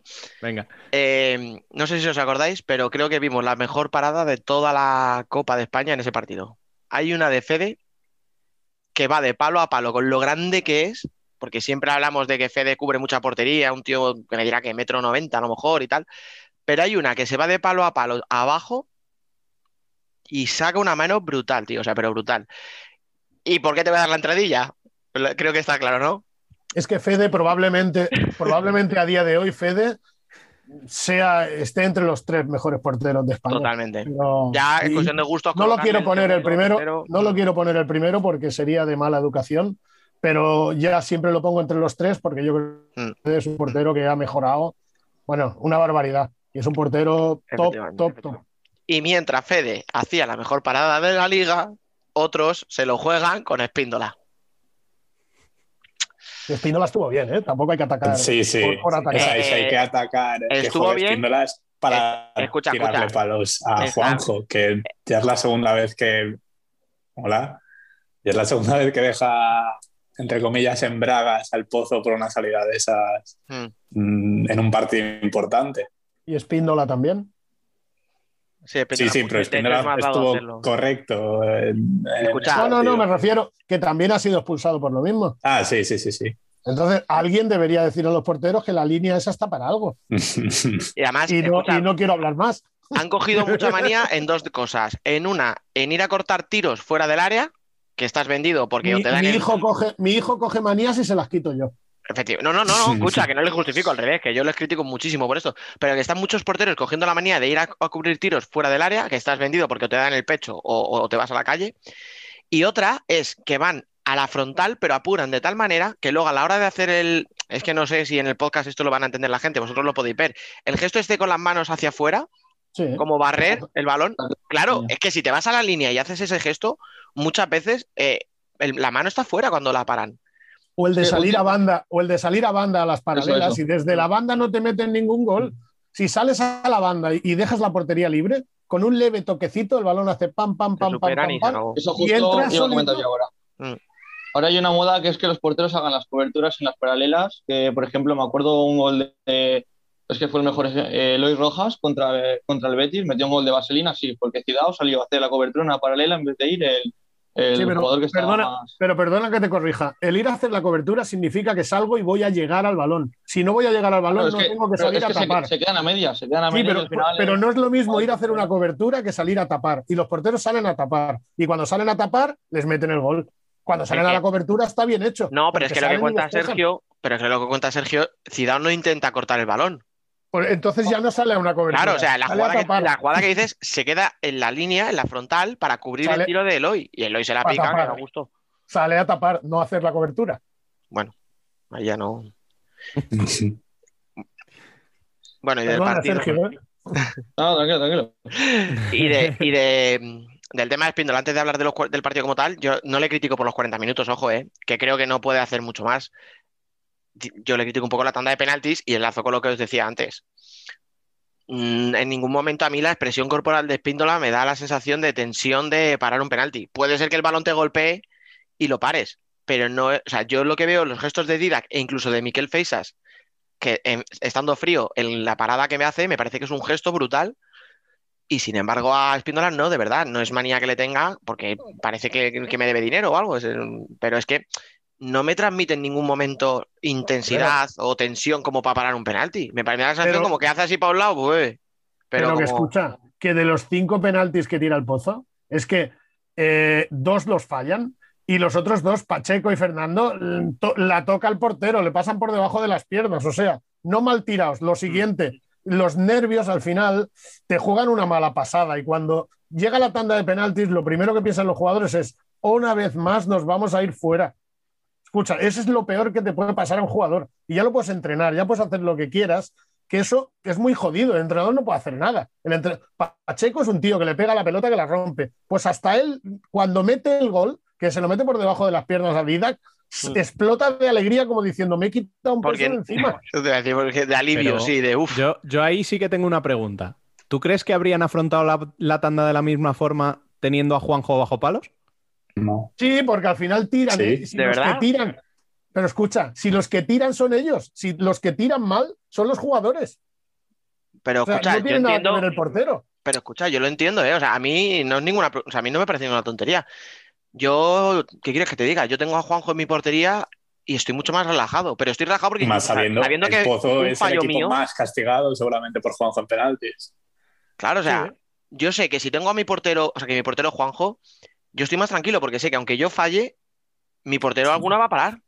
Y no hemos hablado de cómo se llegó a los penaltis, que el Pozo, el Pozo hizo un partidazo, ¿eh? No, o sea, no, que- no- no lo olvidemos, ¿eh? Y, Es que- y remontó de cinco. Y Andreu es una de las cosas que hizo bien en esta copa. Andreu sacó el portero jugador para que el Pozo no le siguiera atacando de cinco y le ganara el partido. Porque se al veía, final salió de Mm. cinco para dormir el partido que se acabara así que ya estábamos bien. Mm. Porque O sea- también hay que hablar bien del Pozo, porque yo creo que No, el no, Pozo no, no. hizo un grandísimo partido. Hay que Lo hablar muy que bien, luego- ¿eh? Lo que pasa que luego los penaltis, yo vuelvo a repetir, eh, no es por echarle un capote a, Justosi, ni mucho menos, es que los jugadores tienen ese miedo a fallar, o esté Juanjo o no esté Juanjo, porque es que ya son muchas veces. Unas veces se estrellaron contra Juanjo cuando estaba en el Barça, y esta vez contra Didac y, y Miquel, y al final, eh, ya te digo que todo eso se te va quedando en el coco. Y jugadores que tiran muy bien los penaltis, pues no los tiraron tan bien, porque el de Fernando creo que fue, que también entra por debajo de las Por debajo de Didac. piernas, sí. Sí. O sea, que es que al final, que es que no, no fallaron dos y dos casi. Sí, sí, pero escucha, volvemos a lo mismo de antes. Eh, o sea, Me es el parece, que caso Marcel, del. me parece que Marcel fue el único que, que metió un penalti limpio. Sí, Los demás, Es el mejor de los, de los que he tirado, sí. Escucha, pero estamos en el mismo caso que hablábamos antes de Palma. O sea, si os fijáis, hace un partido muy bueno. Para mí, el Pozo juega mejor que Barça, porque al final, eh, pensar, o sea, el primer gol de Barça es. O sea, el Pozo psicológicamente tiene que recuperarse de un gol que es un despeje de Darío que le da en la pierna a Diego. Que ya podemos entrar en por qué no tiras el balón a la banda en vez de a la típica de darle al, al rival para que rebote fuera. eso solo se soluciona ganándole. Y, y ganándoles en los penaltis va a ser mucho más difícil que ganarles con portero jugador, que si yo estoy seguro que si Andreu nos saca de cinco, Lo el remonta. Pozo hubiera tenido. su- Bueno, Sí. no lo sé si lo remonta. Yo o creo no, que sí, ¿eh? Pero hubiera tenido más opciones de ganar el partido que no en los penaltis, porque el Pozo lo había hecho bien. No, el Pozo no quiere llegar a penalti. Lo que pasa que es lo que tú dices. Claro. Eh, Andreu está vivo, dice, paro esto, saco yo el juego de cinco, Paro relajo esto, tal, y ya y, y no le da opción a Guistosi a sacarlo, sí, sí. Pero vamos, que es lo que te digo, o sea, que se recupera psicológicamente el Pozo. Primero se recupera de que te meten un gol a los 25 segundos de un rebote asqueroso. Te recuperas de una lesión, o sea, de una expulsión de tu portero. O sea, te sabes que es que te recuperas de cosas, joder, que, que, que te- que al pozo de toda la vida que conocemos lo hubieran dejado ya Que roto. sí, que sí, que sí. El Pozo estuvo muy bien. Claro, claro, o sea, También si no recuerdo mal, Sí, además sí. es que remontan las tres veces, o sea, porque Las se pone el Barça sí. 1-0, se pone 2-1 y se pone 3-2. Y aún así consigues empatar tres veces. La jugada del, del 3-3 Yo que no soy dudoso, que le he pegado a. Houston sin mucho, es, es brutal. O sea, cómo se juega a uno o dos toques, la tocan los cinco y cómo entras. O sea, además, es que para eso existe una superioridad de 5 para 4. Para que remate un tío solo en la frontal del área. Porque luego muchas veces vemos ataques de 5 donde hay un tiro de 15 metros y es gol. Pero realmente tú haces una superioridad para eso, para tener una ocasión clara en la frontal, sin nadie. El balón llega a la línea de Rematando al fondo. segundo palo. Ahí está. Cuando el balón llega a la, cuando el balón llega a la línea de fondo, es lo más peligroso que hay en el juego portero-jugador. O sea, los chutes exteriores es una lotería. Igual que te van para adentro, le pegan la espalda a uno, le queda franca al defensor y te la mete de campo a campo. Y cuando el balón llega a la línea de fondo, siempre todo el peligro es para el equipo que defiende. Porque sea segundo palo, sea la frontal del área, o sea un chute y le tiene el culo al defensor y la mete para adentro también. Porque todos esos rebotes van para adentro, no van para afuera. Y yo creo que el Pozo ahí también tiene, tiene un problema ya en general en el partido, que por mucho que juegue bien, no, le gana al Barça. Por ejemplo, es el, el- los cuartos de este año en Copa, la final de Champions, ya puede jugar mejor, le puede dar un repaso que no le gana. Y creo que ahí ya, como dijo Miki la última vez que estuvo por aquí, creo que fue, entra, entra el talento del entrenador. Yo es que creo no sé que, qué- es que Justo sí lleva, lleva en el pozo tres años, lleva tres años buscando las herramientas. Siempre No que pierde, se elimina de algo, está buscando las herramientas, no las encuentra. Ahí creo que hay un problema. Y ya la gente se cansa, ¿eh? Yo, no. yo, por lo que tengo entendido, eh, en el club nadie duda de él y si quiere seguir, va a seguir, pase lo que pase. Pero mirar como el otro día un tuit de Javi Rodríguez que decía algo así como, si yo fuera aficionado del Pozo hoy me iría orgulloso y lo que le contestó toda la, toda la, o sea, varias respuestas eran, estoy hasta los cojones de irme orgulloso pero, per- pero perder. O sea, déjame Claro, que el- un el día, aficionado quiere ganar. Vale, Claro, que, la imagen puedes bien, estar pero... orgulloso una vez, dos veces, pero cuando estás orgulloso tres veces, pero no ganas, al final lo que quieres es ganar. Y es que Eh, además el Pozo bajo una tiene, tiene una pero- determinada urgencia histórica ya que da la sensación de que premia, sí. se resiste, se resiste y se sigue resistiendo y, y que parece que no va a llegar nunca. Sí, pero ¿cuánto hace que no gana un título el Pozo? La Copa del Rey de hace unos años en Antequera creo que fue, no, me- es decir, 2017, 18. Sí, sí, sí, sí. Pues los grandes son los que ganan títulos. Entonces ya hace años que no es un grande, por mucho que nos pese a todos. Y si ya nos vamos, o sea, Copas de Rey ha ganado varias en los últimos años, pero si ya nos vamos a un torneo grande como Copa de España o Liga, eh, yo no tenía barba. Señoría, no hay más preguntas. Entonces es que ya no eres de los grandes. Es que, claro. Yo creo que Javi Rodríguez tenía razón en ese tuit. Hay que irse orgulloso porque el Pozo hoy en día, pues, pues por lo que sea, no se puede acercar a, los títulos. No sé por qué. Está cerca porque están finales, está, pero, pero bueno, no acaban de, de- Y ahora es un momento bueno porque el Barça está ahí en un impasse. El, el Inter ha hecho una, una limpieza y ha cambiado y el Pozo pues debería haber aprovechado el momento para cambiar, pero es que a lo mejor ellos han pensado, bueno, pues como estos dos, uno está en decadencia y el otro se está eh, reforzando, pues vamos a ver si nosotros con la continuidad podemos llegar a un título. Yo por eso este año creo que Palma va a tener más opciones que nunca de conseguir un título, por lo que te digo, porque creo que el Barça necesita un cambio, el Inter lo ha pegado y creo que este año es el de impasse donde puede haber ahí un tercer equipo que pueda aprovechar eso. Si tardan más, el Barça se va a volver a reforzar, el Inter se va a volver a afianzar y va a seguir siendo otra vez muy difícil quitarle un título a ellos, porque esta liga ha sido la liga de los modestos, pero la final la han jugado Inter y Barça, y es lo que hay. Bueno, y espérate ahora que, le hemos dicho que el Pozo ya, se puede decir que no es un grande, pero si llegan los refuerzos que tienen que llegar, Tainan y el otro quién era, Gadella, Tainan y Gadella, que cuidado.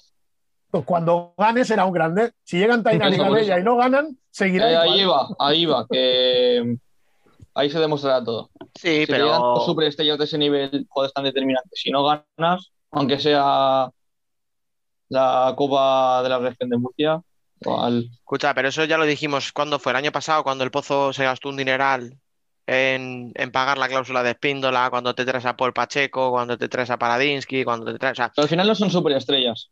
Hostias. Son, buen- son muy buenos jugadores. No, pero, pero lo que van a fichar ahora son. Vale, escucha, te lo pongo muy fácil. Eh, Paul Pacheco en Industrias o Paradinsky en Palma no eran lo mismo que son, que eran eh, Saldís en Sota o Cecilio en Levante.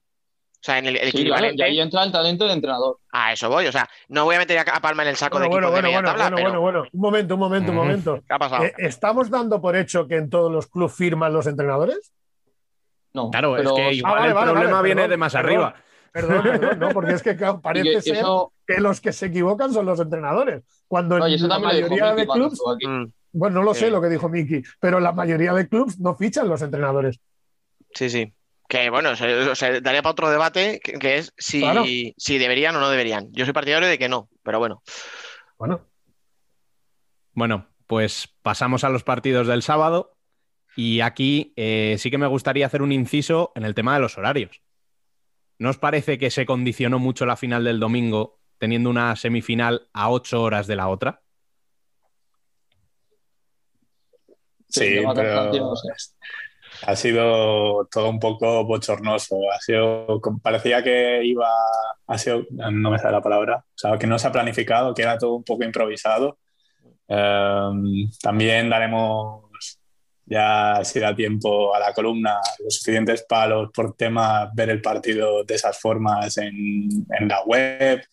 Luego las ruedas de prensa también, preguntas que se leían pues como el, el lector le parecía correcto y si no, pues nada, no me acuerdo, igual se refería a esto.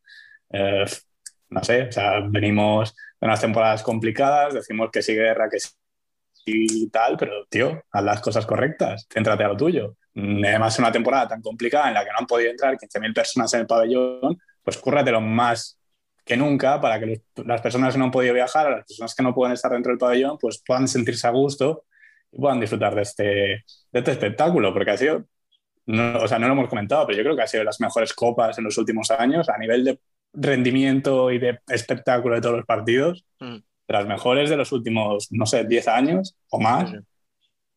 Y pues nos ha tocado pues comernos estos feos. Ahí está, mira, lleva razón, o sea, hay que comentarlo.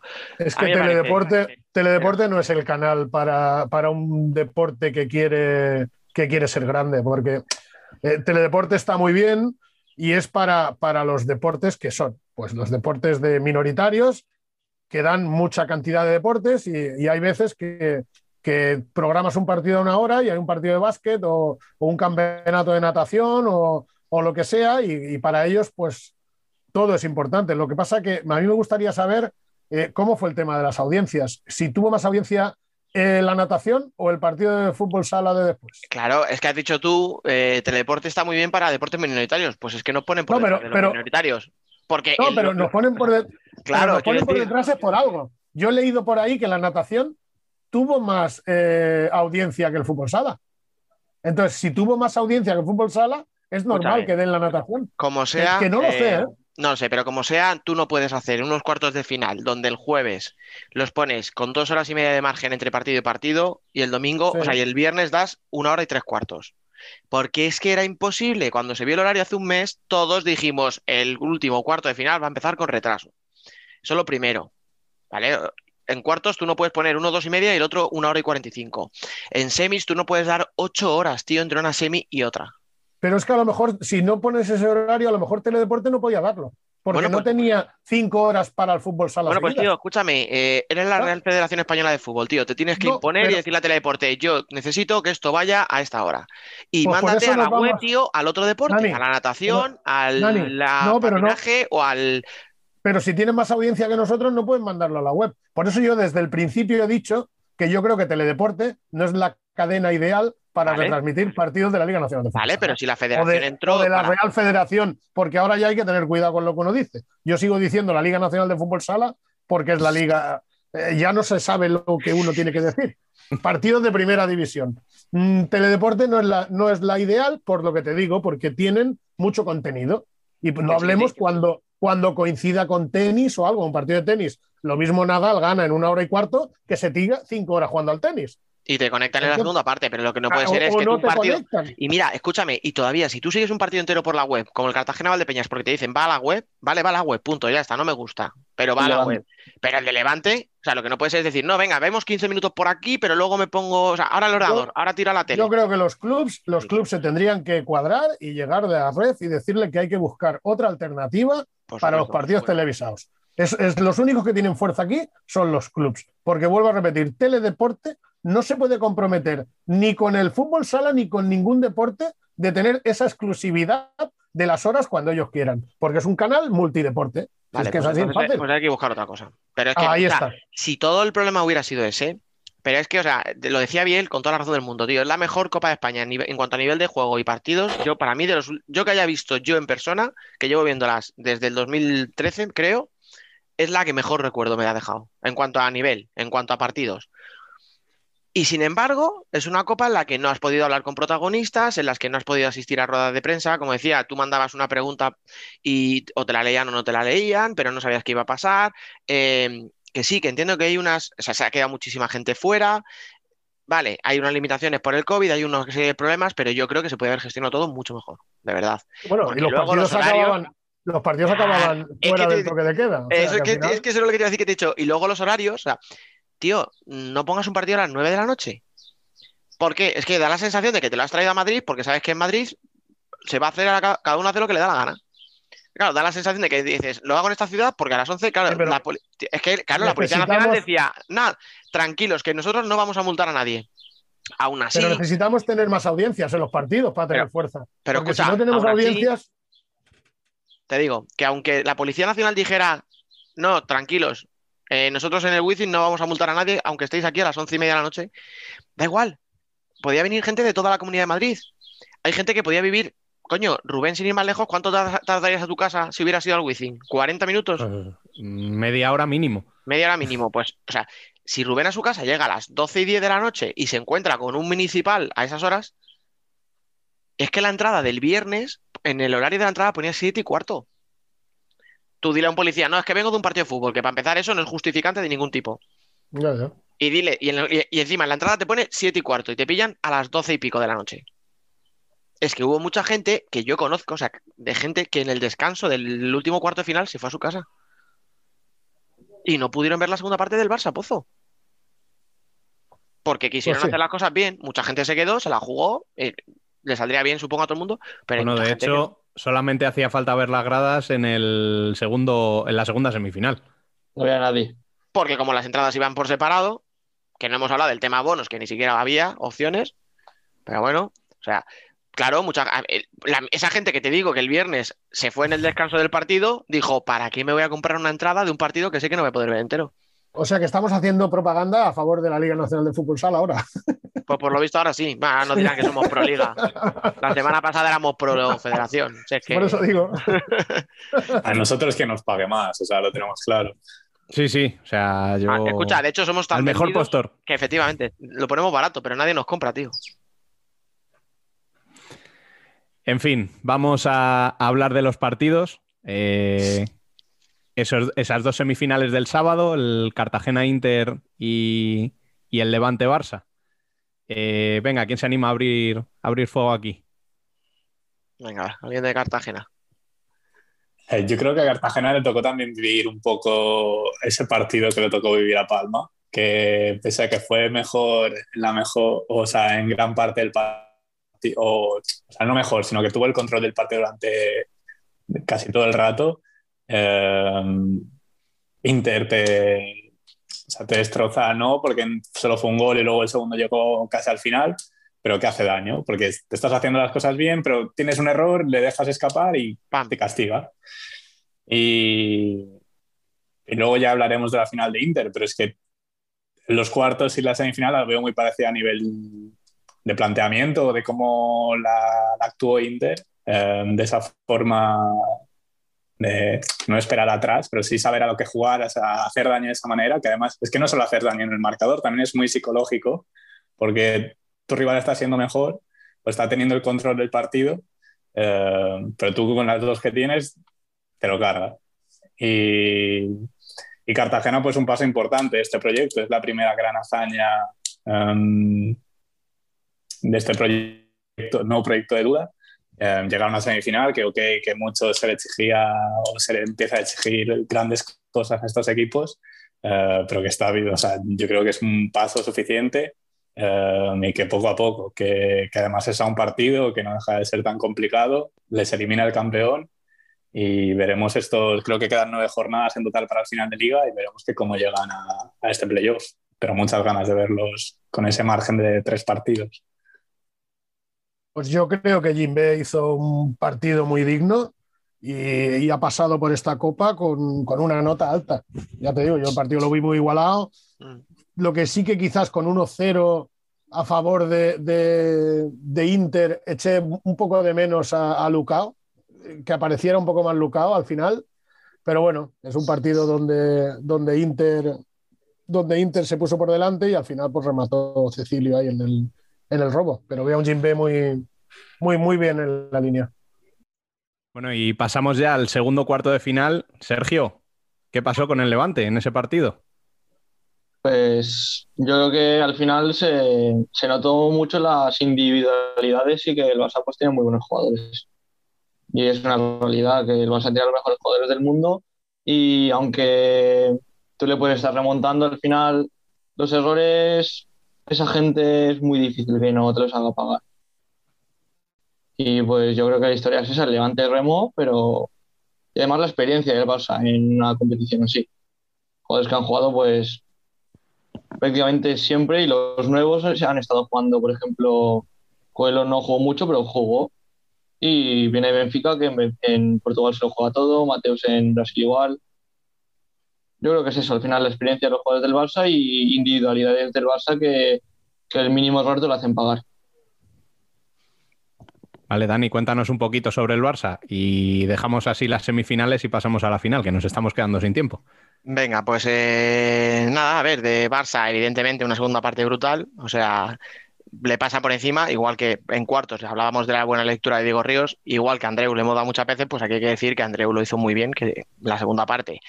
Eh, no sé qué cambió, si dijo algo en el vestuario o qué fue, pero es verdad que le da la vuelta por completo, o sea, de hecho, como el partido acaba con eh, 1-0 a favor de Levante, ¿no? En el descanso. Sí, sí, sí, sí gana Levante 1-0.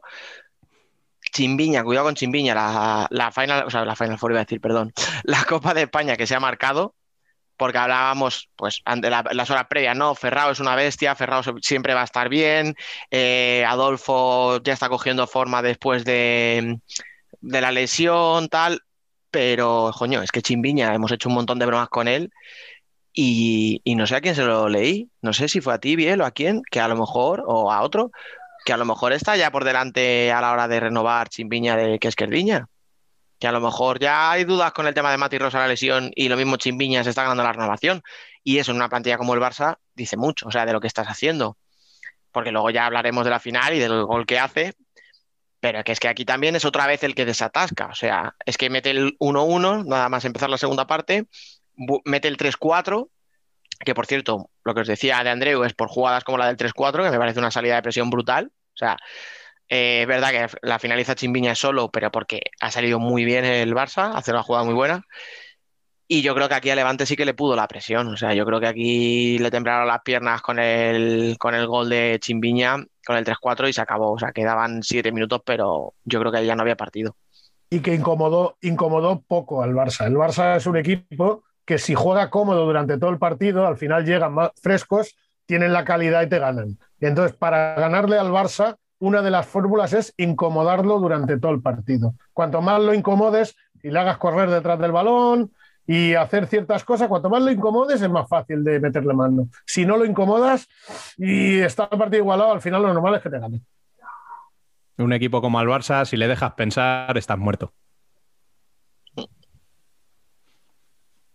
Bueno, y con esta reflexión pasamos a la final. Eh, gran final que podríamos decir que no extraña a nadie, pero que era inédita, ¿no, Dani?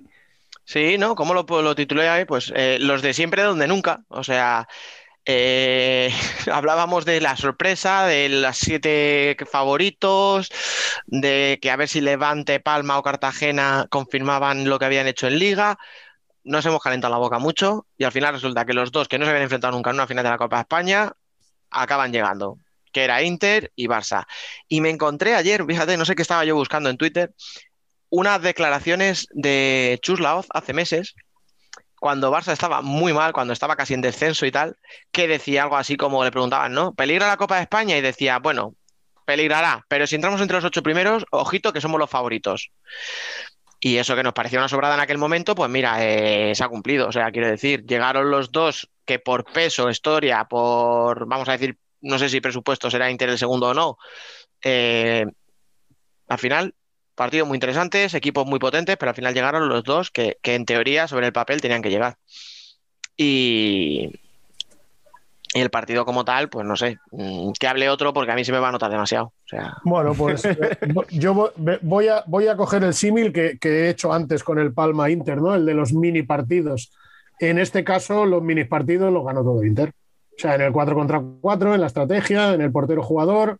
Pero bueno, yo creo que, que hay un antes y un después, que el MVP se lo dieron a Pito, pero se lo podían haber dado tranquilamente a Nakata, que, que ha hecho un torneo espectacular, o a Borja, o, o se podía haber caído el, el, el, el- de esto, el trofeo, en las manos de cualquier jugador. Pero yo, reivindicando un poco la figura del entrenador, me gustaría que hubiera un premio especial para el tiempo muerto de, del señor Tino Pérez, porque los primeros 6-7 minutos el Barça eh, fue superior al, al Inter y a partir de ese tiempo muerto, donde les pone las pilas, aparte de, dar, de, de dar, de, de hablar de cuestiones tácticas, les pone las pilas a los jugadores, cambia el partido totalmente y el Inter pasa por encima del Barça, pero de una manera que, bueno, yo hacía años que no veía una superioridad de un equipo contra otro. ¿eh? O sea, es que Claro. fue en todos los aspectos del juego. ¿eh? En es que todos. si, no es un partido perfecto, es por esos siete primeros minutos de Inter en los que están dormidos, vamos a decir, y, más pendientes de protestarle al árbitro que de jugar. Pero si quitas tampoco- eso, o sea, si tú a alguien le pones un el partido desde- justo desde el tiempo muerto hasta el final, es el partido perfecto. O sea, Pues yo, Dani, te voy a decir una cosa. Yo tampoco creo que el Inter estuviera tan mal como para la que lió Tino. Tino lo lió- la lió a sabiendo mí sí lo me que lo hacía- parece, ¿eh? A mí No, sí me no, pues parece. yo, a la- no sé si hasta ese punto o un poquito menos. Estuvo súper inteligente, ya te digo. Estuvo súper inteligente. Y a lo mejor sí que estaba un poco cabreado con alguno que protestara al árbitro o lo que sea. Pero el tío se dio cuenta de que ahí eh, había que incomodar, porque Tino tonto no es, y él sabe que hay que incomodar al Barça para ganarle. Y lo incomodó de tal manera que es que no paraban de correr los tres pequeñitos. eh, es que era una pasada. O sea, es que no paraban de correr en todo el partido. Pero escucha, Pito, eso- y Pito eso- estuvo en plan estelar. Yo, Pito, por ejemplo, he, he sido no un detractor, no, pero siempre he dicho que le falta continuidad y le falta algo, y mira por dónde. eh, eh, me ha callado la boca y en esta copa ha estado espectacular y sobre todo en, en la final. El Pito con el balón en conducción, pues es un, un tío, es muy difícil de parar, pero es que al final es que Borja está a un nivel que- que- que- que este chico siempre ha sido bueno, pero es que ahora está a un nivel espectacular. Nakata ha estado, bueno, también con ganas, porque es un ex del Barça, y al final todo esto pues va sumando. Y ya te Pues digo. no está el escudo, ¿eh? Bueno, es, es normal también. Escucha, eh, Nakata, cuando estaba en Chota, besaba el escudo del Chota. Eh, Nakata es un tío súper Le ve, profesional. le ve pasional también. Ahí está muy pasional y, y ya está. Y son gente pues que, que- que no pasa mal porque la familia está aquí, su mujer está aquí y está fuera y se deja la vida por lo que le gusta. Y ya te digo, eh, yo el Barça eché en falta que, que algunos jugadores dieran un paso adelante. Eché en falta eso. No me pareció un equipo compacto, me parece más un equipo que cada uno hace un poco la guerra por su parte, que en ataque todos quieren sumar y en defensa no todos quieren sumar. Entonces, así es difícil, así es muy difícil. Es que, escucha, sí, claro, es que si tú te pones a hablar jugador por jugador de Inter, eh, Borja está en la presión sobre Diego, que todavía por lo visto sigue detrás de él, o sea, le ha perseguido esta mañana hasta Barcelona. Eh, además es que levanta al público, o sea, dentro de que había poca gente, hay una jugada de Borja que se tira medio minuto persiguiendo a Diego, que Diego no sabe dónde Sí, meterse sí. con el balón, que es que es brutal y eso levanta el ánimo a la gente. Pero luego te hace dos goles. O sea, no, no- no- es que Borja, para empe- para empezar, Borja, o sea, siendo el segundo capitán, se mata como un chaval de 18 años. Una actitud que en los jugadores del Barça no se ve, por ejemplo, ayer en la final. Y Eh, tiene más hambre, tiene más Claro, hambre también. claro, claro. Pero sí, pero que Borja viene de estar en la época gloriosa de Inter. O sea, que no es un Cecilio, un Saldise, un Sí, Martel pero que acaba de llegar y tiene que Borja en reivindicar. aquella época, pero Borja en aquella Era época no era, lo, no era lo que es ahora. Sí, lo sé, lo sé. Y ya te digo, y no, y no digo que el Barça no tenga ganas de ganar ni nada, pero pero que ah, son jugadores que llevan mucho tiempo ya y los fichajes que se han ido incorporando no son fichajes del 1 al 4. Del 1 al 4 me refiero de, de los cuatro que, que, juegan más. Entonces se van incorporando jugadores que, Leo Santana que viene, que va, que Arthur viene, que va. Son, no, acaba no acaban de dar con la tecla de, de firmar gente como Daniel Siraisi, que lo firmas para jugar. Eh, son, el Barça necesita jugar, firmar jugadores para jugar, no para ser el 8 o el 10.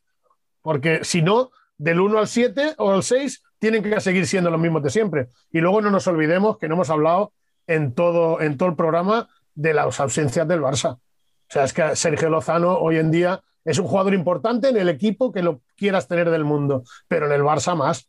El Barça ha echado de menos a Sergio Lozano, que no, ¿sabes lo que pasa? Con una plantilla tan amplia, muchas veces pecamos de olvidarnos de este tipo de jugadores. Y sobre todo en la final de cara claro. a su figura como capitán y como pegar esos dos gritos que pega Tino, pegarlos él. Pegarlos él. Son jugadores que no, no se pueden sustituir. ¿eh? Que el sí, carácter... pero, sí, sí, sí, pero lo sí, tienes pero no, en el banquillo. Pero Pola estaba en el banquillo y Sergio, Sergio es un tío que ya digo que, que, que no se puede sustituir. Y entonces ir con ese handicap es muy jodido, es muy jodido. Antes hemos hablado de que, de que Vadillo no iba a poner eh, eh, ninguna pega por no tener a Vilela. Yo tampoco escuchaba a nadie en el Barça decir que no tienen a, a Lozano, pero es que eh, se podría decir, porque es que estamos hablando de uno de los mejores competidores que hay en este país. ¿eh? Sí, pero escúchame, Marcenio al final, con toda la experiencia que tiene y con todo lo inteligente que es, que me parece uno de los tíos más inteligentes de la liga, eh, se autoexpulsa prácticamente, porque la segunda amarilla te la tienes que evitar, por ejemplo. Eh, sí, pero el partido ya está, ya está el partido acabado. No, eso. no, ahí, ahí, es cuando, ahí es cuando muere, ¿eh.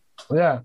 Claro, o sea, decir que será el segundo punto en el que, aparte del tiempo muerto, ese es el, el momento en el que se acaba el partido, porque es el 3-1 de Borja.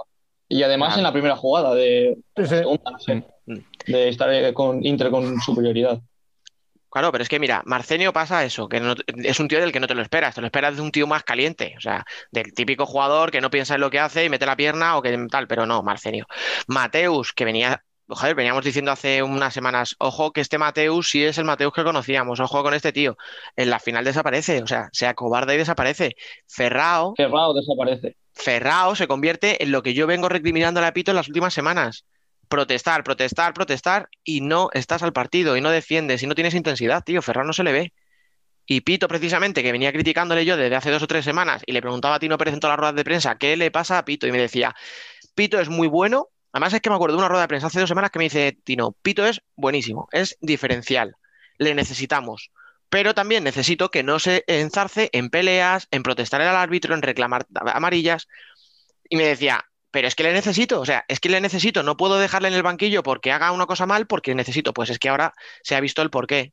Porque y ya vas una... entendiendo, y ya vas entendiendo lo del tiempo muerto, ¿no? No claro, protestéis y... al árbitro, o sea, está mandándole el mensaje directo. Totalmente, pero es que lo hace, o sea, le pasa a Pito Martel, Rubén lo puede decir, le llevamos hablándolo toda la temporada. Los gestos de Martel son gestos, en, hablo en liga, de tío que no le salen bien las cosas, que, bueno, mete sus goles, participa, tal, pero que no termina de estar a gusto. desesperado, estaba No, desesperado. sí, yo, de hecho. Y el gol es la rabia. Minuto 7 de partido, o sea, en nuestro WhatsApp privado, yo les mando a Dani y a Rubén, les digo, Inter termina con un jugador menos fijo. Eso es antes del tiempo muerto de Tino, porque al, al Barça le estaba funcionando esa defensa media pista, que no sé si por cansancio, si porque es la propuesta básica de Andreu, o si para evitar que Inter tuviera espacio a la espalda para correr, pero le estaba funcionando. Inter no sabía qué hacer.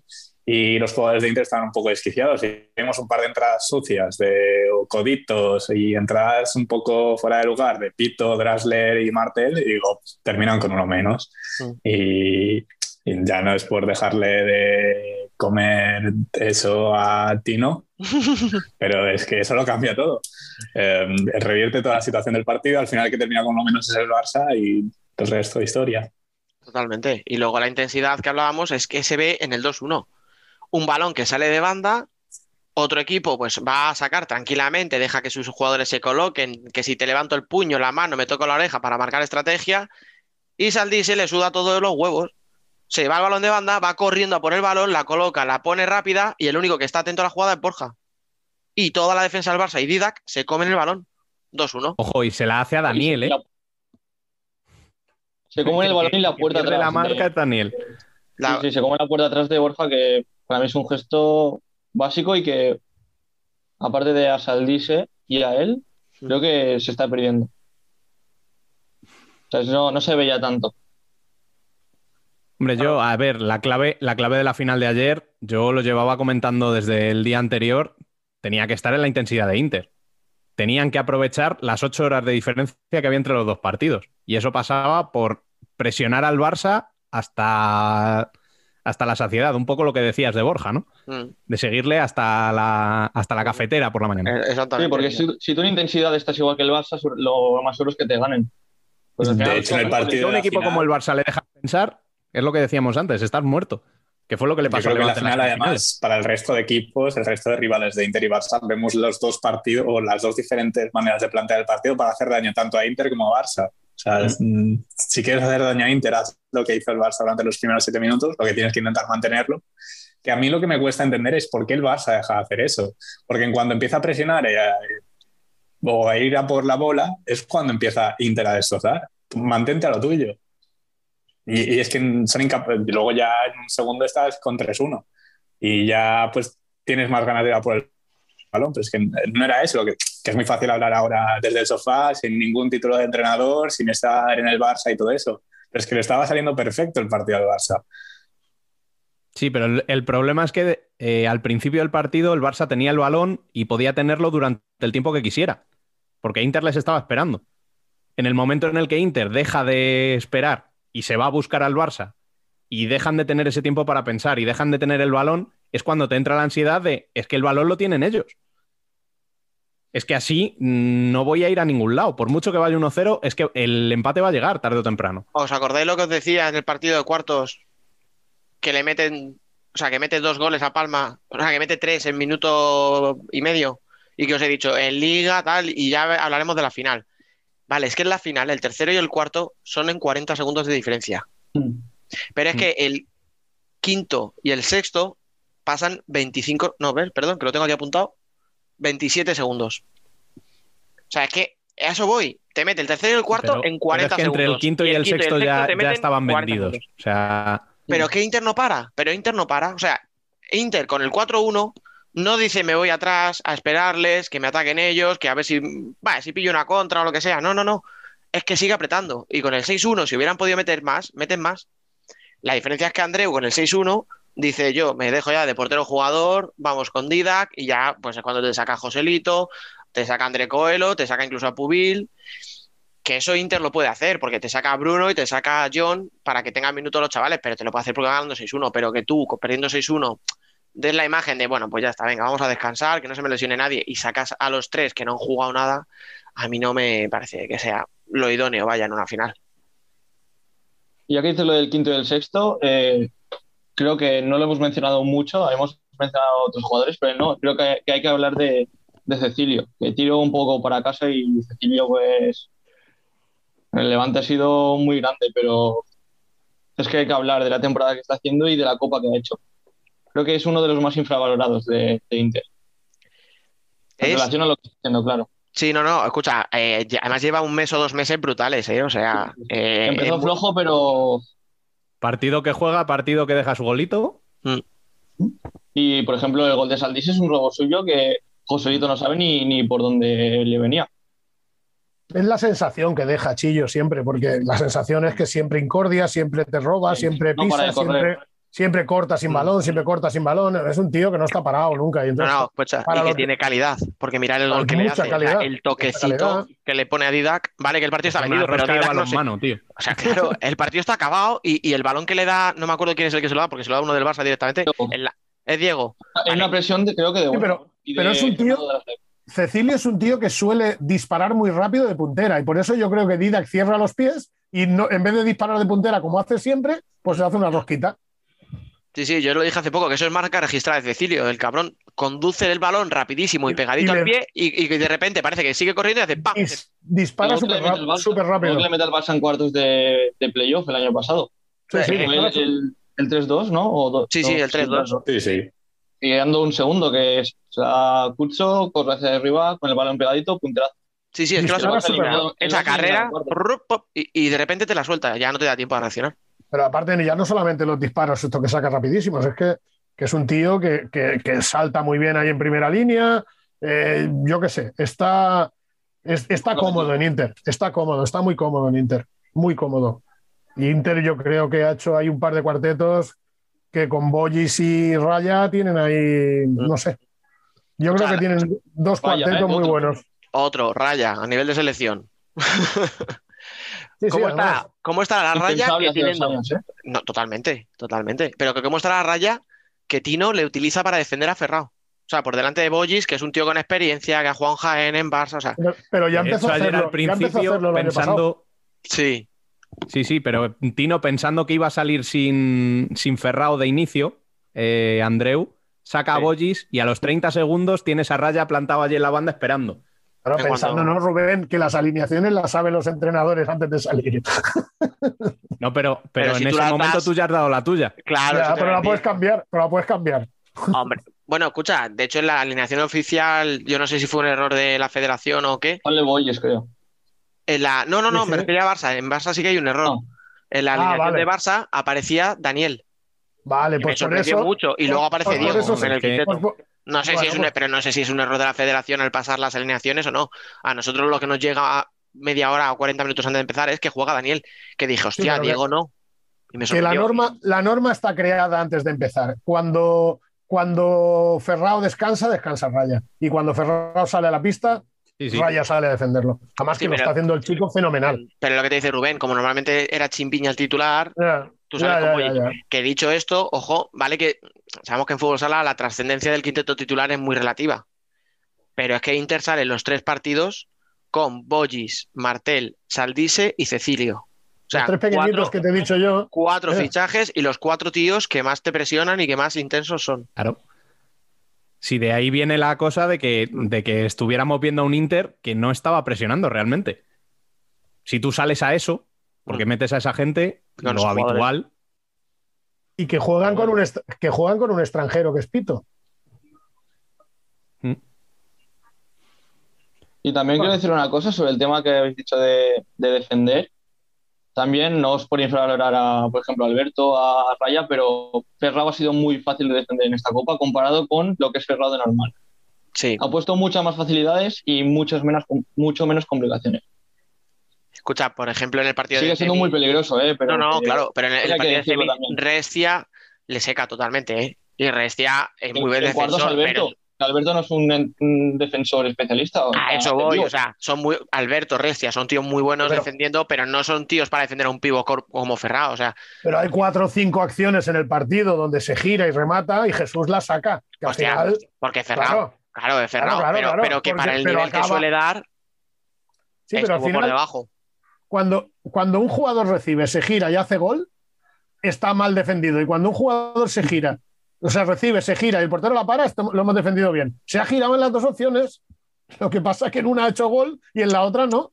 Es que al final, Al final, digo. cuando, cuando no defines, cuando se define. Ahí está. Tú ta- taponas el tiro o directamente es que ni se gira. Sí, Al final, si sí- tira es que está mal definido. El portero, para eso está. Lo que sí que es Pero- cierto que, Bueno, que es se va mirando. también hay que ver cómo rematas. A lo mejor en la que fallas, No, claro, claro. girado, pero porque, claro, le has obligado a haga un tiro. Eso es, claro, a lo mejor es que le has obligado a hacer un no tiene, tiro. pero- Mm, Oye, pero al final, al final el nivel mental no es lo mismo que si yo me giro y hago gol, el defensor ya es- recula más porque dice, hostia, este tío me lo está haciendo. Y el, y el atacante se viene arriba. Cuando es al revés, cuando te giras y yo te la tapo y si no te la tapo yo, te la pa- tapa mi portero, pues nos envalentonamos más. Y el atacante pues se va a- achicando más. Así que al final, Sí, sí, pero bueno, escucha, que nos hemos ido de lo que ha dicho Sergio, coño, que es que es, eres raya. es raya. Sí, sí. O sea, es y- que, claro, hemos pasado un año de hacer bromas con él y a que juegue los minutos de la basura, a que Tino, o sea, organice su quinteto en función de si está raya para defender a Ferrao, a Ferrao, ¿eh? O sea, no, Mejor no a mi prima. mundo. Claro, o sea, Pero también defiende a Solano y defiende a pivot dominantes. a eso voy, claro. Por O sea, eso que que no- hemos pasado un año de hacer bromas con él, de ay, Raya en Inter, qué gracioso. A Pues que Raya sea nivel. el, el cierre, no voy a decir titular, pero al Pero- cierre que se come al pivo dominante del otro equipo. Y que tiene de nivel, y que tiene nivel para cuando jugamos con selecciones con, con Con pivot pivot dominantes de, de ser llamado, porque, porque al final, eh, ya te digo, siendo seleccionador, tú puedes elegir a quién llamar. Y si juego contra un equipo que no tiene un pivot dominante, a lo mejor no necesito a gente como Raya. Pero si juego contra una selección que tienen este tipo de pivots, pues hostia, es que yo no veo, no lo vería una locura llamar a este chico porque la verdad que lo hace muy bien. No, no, yo ya te digo que, bueno, ya lo hemos. Ya tiene llegada, ¿eh? Sí, sí, fuerte. Son- son y- con llegada. Por ejemplo, el otro- ayer, en la final, no marca, pero hay una jugada que se corre, la roba en el pase a pivot. Sí. Llega un pase de pivot a Ferrao, creo que era, supongo que sería Ferrao. La corta, se va por banda y mete una hostia que no llega Martel al segundo palo. Es- Pero además que está a punto de entrar, ¿eh? Pero una hostia que, que dije, Mm. va- si va dentro el gol seguro. O sea, es que ha mejorado, eh, ha mejorado en todo. O sea, pero ya no es que haya Sí. mejorado en, en nivel de juego, en el aspecto psicológico, es que yo lo hemos dicho otras veces, es que le veo hasta más grande, tío. O sea, es que me parece que hasta que ha crecido físicamente, no digo fuerte, no, que le veo hasta más alto, me da la sensación. O sea, ha ganado cuerpo, ha ganado en confianza, ha ganado en calidad. Yo hace un año, tío, eh, jugaba muy poquito y yo decía, cuando Inter tiene el balón, le veía que se escondía. O sea, de verdad, yo no le veo ofrecer una línea de pase clara. Y ahora, eh, hostia, es que lo que tú dices es que ahora roba y se va arriba, tío, y se va con confianza. Y te finaliza. O sea, te finaliza como el otro día en dicho la Cartagena. palabra clave. y creo te coloca a los compañeros. Sí, yo creo que Dani ha dicho la palabra clave que es confianza. Sí, sí, sí. Creo que soy jugador, si no tengo confianza ya puedo Mm. ser bueno en el uno contra uno, que solo con confianza no me voy a ir ni, ni de el peor jugador del otro equipo. Pero la confianza no te la tienen que dar, te la tienes que ganar. Y eso es lo que Claro, no claro. entienden los jugadores. Eso, es que eso Y, muchas veces y. Raya se la ha ganado, la confianza. Mm. No se le han regalado nada a este chico. Ya, eso también, pero yo me refería más también a la confianza en ti mismo. Que al final Sí, tienes sí. que tener la confianza en el entrenador porque si no, no juegas. No, pero, te pero la confianza en ti mismo, sí, pero la confianza en ti mismo solo te la puedes ganar con minutos, porque yo soy tu entrenador y te digo, Sergio, estás trabajando muy bien, estás muy bien, estás muy bien, estás muy bien, Sí, estás muy no bien, pero luego no te pongo. No vas a ganar confianza ninguna, por mucho que yo te la quiera dar. Solo se da con minutos. Y entonces es, eso te lo tienes que ganar. Y hay jugadores que necesitan trabajar más para ganarse esa confianza. ¿Por qué? Porque han habido alguna época de su vida, como Raya, que no era esencial en Inter, se lo ha tenido que ganar, igual que Borja. El Borja de, ganó, ti- de ganar títulos antes no es el Borja que ha ganado este título. Ahora tiene más confianza que antes. ¿Por qué? Porque ahora es de, de la partida, como digo yo, y antes pues era del el 10. Es que yo creo que ahora que dices lo de Borja, eh, un tío una tía, quien sea una persona que no ha visto fútbol sala en su vida y se pone un partido de Inter desde el año pasado, tú le dices que el año que, bueno, cuando Inter ganaba todo, que Borja había partidos que ni jugaba. Yo creo que no se lo cree ni de coña. Claro. Que es que ni jugaba. No pero había no- escucha. Pero es que habían otros, que los otros también se merecían jugar y también eran buenos. Es que claro. Sí, sí, pero solo- quiero decir que es la, lo que tú dices de la confianza de jugar, que, es, que se nota, porque al final Borja es un tío que antes no jugaba y, eh, y a una persona desde que juega, que empieza a ver fútbol sala el año pasado, por ejemplo, no se cree que Borja hace No pudiera estar jugando. años sí. pero no juega ni un de- minuto. En defensa de Borja, en defensa de Borja, él ha seguido picando piedra ahí y trabajando y trabajando y trabajando Sí, y sí, trabajando. jugaba dos minutos y, y, daba el callo siempre. Claro, claro, Entonces, sí, claro, Borja siempre rendía, lo que pasa que ahí está. otro- Este tipo de jugadores siempre acaban llegando, porque no siempre tienes el nivel de la plantilla que había antes. Pues ya te digo, yo recuerdo a Borja salir 40 segundos y dar el callo en 40 segundos, no llegar y decir, va, este tío me ha sacado ahora porque está el partido. No, no. Borja es un currante de esto y ahora todo lo que tiene, todo lo que le viene, es merecido y se lo ha trabajado el chico. Tú hace unos años unos playoffs eh, en los que por ciertas lesiones le tocó jugar y, Y lo hizo espectacular. Claro. Bueno, chicos, pues vamos a dejarlo aquí porque se nos ha ido de tiempo una barbaridad esto hoy. Se nos- se nos fue ayer ya de tiempo. Bueno, luego, que- luego lo cortáis, luego lo cortáis. No, No, no, aquí no se corta nada. O sea, esto, El, esto el va que quiera que se lo salte, pero Bueno, eh, Marcos, Sergio, muchísimas gracias por pasaros aquí una semana más. Eh, ya sabéis que cuando queráis, eh, las puertas están abiertas para volver. Muchísimas gracias a vosotros. Ya sabéis que para mí siempre es un placer. Estoy encantado que existan programas como el vuestro porque, porque es un deporte que necesitamos. Necesitamos difusión y menos peleas y más difusión. Yo lo que ha dicho Marco lo comparto al 100%. Creo que ha dicho lo que había que decir. Palabra de mister. A ti, Biel, te vemos en un ratito en la columna. En un rato apuntando y explicando un poco más todo esto, bueno, lo bueno y lo malo de esta copa. Ay, ay. Y a ti, Dani, te despedimos ya, ¿no? Sí, esta semana os devuelvo la ausencia en femenino, lo siento.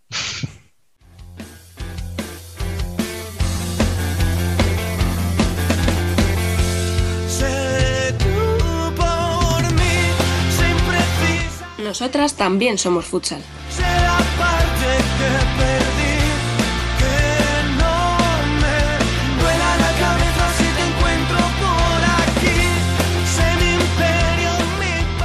Y del frenesí de la Copa masculina pasamos a la tranquilidad de la Liga femenina.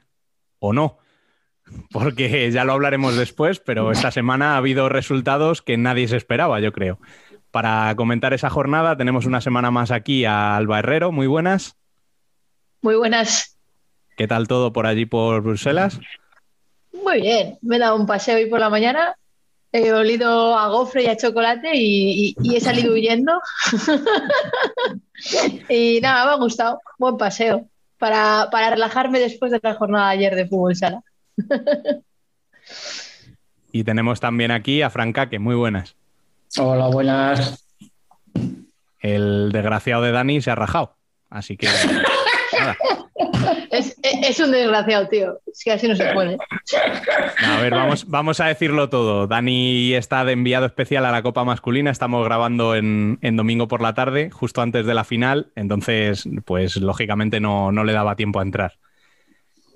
Así Nah, que, que tampoco le, tampoco le hemos dejado, ¿eh? Hemos dicho que no nos hacía falta. vamos, nos va, a dar- nos va a venir a dar envidia ahora desde el Wizzing, sí, hombre. Encima. Bueno, pues vamos con, con los temas de esta semana, que son unos cuantos, y hay que empezar eh, por lo más gordo de la semana, ¿no? Después de casi tres años, o de más de tres años, Futsi ha caído por fin. Pues sí. Y, y bien merecido, además. Gran partido La de verdad es que la verdad es que sí, fue, fue un partidazo. O sea, ayer vimos un partidazo. Eh, me gustó mucho el Móstoles, tiene mucha pólvora arriba. O sea, cada vez que llegaban arriba que generaban peligro. Y, me gustó mucho el Futsi, que al final perdió, pero que se puede haber llevado el partido también. Lo mismo que puede haber sido empate. O sea, cada, cada vez que coge el balón, no sé, lo cogía Anita Luján, lo cogía Ame, lo cogía Ari, lo cogía Inma, lo cogía Benete, tenían peligro, o sea, estuvo un partido muy vistoso, muy... Si no eres seguidor de ninguno de los dos equipos, estuvo muy bonito. Igual si eres seguidor de alguno de los dos, algún infarto que otro te llevaste. Sí, no, desde luego. A mí me, me sor- me sorprendió bastante Móstoles, la verdad. Ya lo había visto jugar esta temporada, pero me, me Pero- sorprendió para bien. Pero contra Melilla también jugó muy bien. O sea, es que juega Sí, sí, y no. contra el Corcón está jugando muy bien. Este, Sí, esta temporada está jugando eso me refiero, muy bien. que- Y encima llega que y marca. muy bien. Mm. Pero yo creo que la diferencia fue esa, que ayer las que tuvo la, para adentro. Y eso que y aún perdonó unas cuantas. Hmm. Y, y dice mucho que, que la noticia de la jornada sea que después de tres años, o sea, haya perdido el Futsi. Tres años. O sea, ¿Dónde estabas tú hace tres años, Rubén? Hace tres años. Pues, hombre, El podcast, el podcast no había empezado. no, eso seguro. Pues probablemente no, No. estábamos No. ni escribiendo para Futsal Corner aún. Yo creo que no. Yo creo que seguíamos en sexto anillo ponerlo- todavía. Por ponerlo en un contexto. Sí, sí. No sé, me, me parece que decimos eso, tres años, tres años, 82 partidos son, ¿no? 82, vale, ya está. Como estamos tan acostumbrados a decirlo, no nos damos cuenta de, de lo que ha sido. Yo no sé si algún equipo volverá a tener a llegar a esa racha de victorias. Yo lo veo complicado. Es una, es una dominancia brutal. Sí, sí, sí. El encontrarte con un equipo que no pierde, que no pierde en como ha subido el 82 nivel- jornadas. Mm. O sea, Sí, es una locura. Y Ahí que- se da más valor al triunfo de Móstoles y a los dos empates de Roldán. Eso es, es que hay que poner, hay que poner Sí, en, sí, sí. en su justa medida el equipo que les ha ganado, que es que hablabas, Dan, este mm, Fran, que te había parecido que habían jugado muy bien, pero es que con la clasificación de goleadoras delante hay dos de Móstoles entre las cinco primeras. Sí, Sí, está Inma y Benete, ¿no? Benete, efectivamente. Benete, sí. Es que, es que tienen mucho peligro, o sea, de verdad. O sea, cada vez que brutales. A mí me, me encantó el partido que hizo Inma, me encantó. Sí, ya además digo, no y- todo lo que- Y Perdón, perdonaron, porque Benete tuvo dos, que también hay delante de, de Belén, y Inma también tuvo, me acuerdo, una a segundo palo que la echó por encima del larguero sola. Sea, que tuvieron ocasiones para, para haber por, ganado. por encima del larguero y que casi la saca del, del pabellón. Del de pabellón, sí. la echó. Ahí le pegó mal, mal. Y Yo sí, por, es- por rajar un poquito, que sé que a ti, Alba, esto no te va a gustar, no. pero en alguno de los goles igual Belén pudo hacer algo más, ¿no?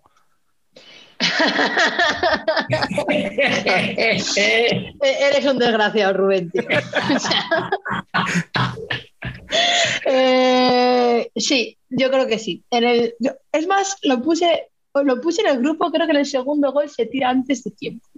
Sí, Creo que se puede hacer más. Pero también digo que sacó dos o tres también muy buenas, ¿eh? Que no me voy a quedar solo con lo malo. Pero sí, podía haber hecho un poquito más. A mi opinión, que claro, desde aquí pues siempre sabemos que es mucho más fácil y, que nos gusta esto, pero...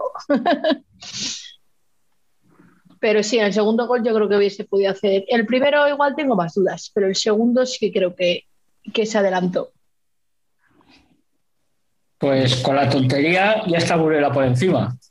Sí, claro, no han perdido todavía, pues Todavía no, no, no- no han perdido y bueno, podemos pasar de partido si queréis 1-4 y, y, parece- y bueno, pues me gustó también mucho el partido de Urense con bajas que siempre que viene arrastrando. Eh, al final se sabe algo de, de qué fue lo de Sara Moreno, porque no sé, no he leído esto hoy por la mañana el Twitter. No han puesto nada. No han pasado, pues desde aquí esperemos que, que sea lo menos posible, porque la verdad es que los gestos de dolor y, y la cara no, no ayudaron nada. Pero a mí me No. gustó mucho, me gustó mucho Orense porque le intentó jugar de tú a tú a Burela y no, no, no le salió, pero, pero sí que tuvo muchas ocasiones y, y lo hizo muy bien.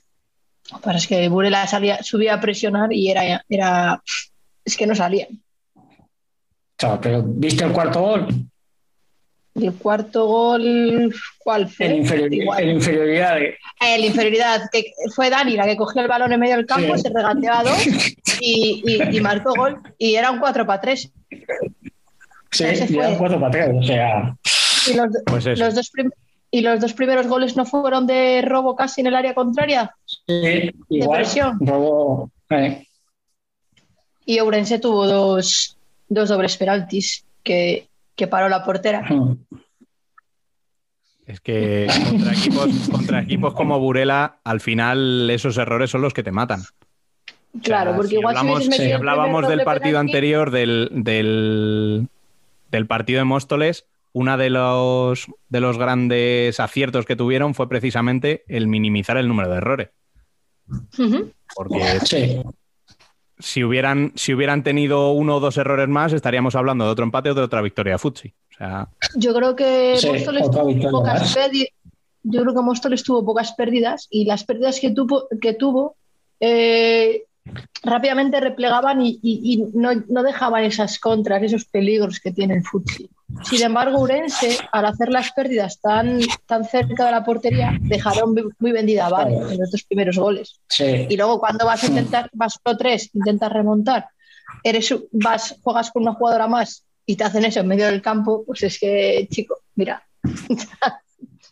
No, pero es que hasta intentaron tirarla al suelo, pero nada. No, no, así. no, no, O sea, no pudieron. No pudieron cogerla. Es que es, eso, es lo que hablamos. Si, si encima que tienes bajas, tienes fallos contra equipos como Fusio Burela, estás, estás muerta. Y fallos tan cerca de tu portería, porque igual fallas de Sí, cara, claro. que también tuvieron un montón de ocasiones de segundo palo que no llegaron, de dieron, Mm. no sé si dieron en la primera parte dos o tres palos y la segunda otros cuantos. O sea, ¿sabes? Tuvieron sus ocasiones, pero no, no entró. Y al final, pues si no entra y perdonas, pues. Fran, ¿tú hubieses No, sacado de, hubieses sacado de 5 cuando eran uno menos? Cuando estaba el Burela con uno menos, Sí. un 5 para 3. Yo sí, sí. Yo sí que lo hubiera sacado. Yo, yo que creo que aparte, Fran, un valiente, más que ¿sabes? nada, Perdiendo yo lo hubiera 1-3. sacado. es que perdiendo 3, ¿qué, te- qué- qué quedaban? ¿Cuatro minutos? ¿Tres minutos? No quedaba mucho más. Sí, yo da igual, me da igual perder 1-3 que 1-4 que 1-5. Además, yo creo que con una jugadora más aseguras más la posesión de la pelota.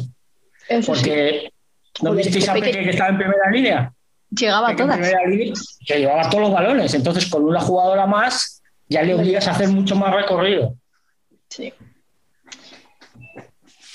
Sí. Pero claro, esto desde aquí, desde Yo- casa.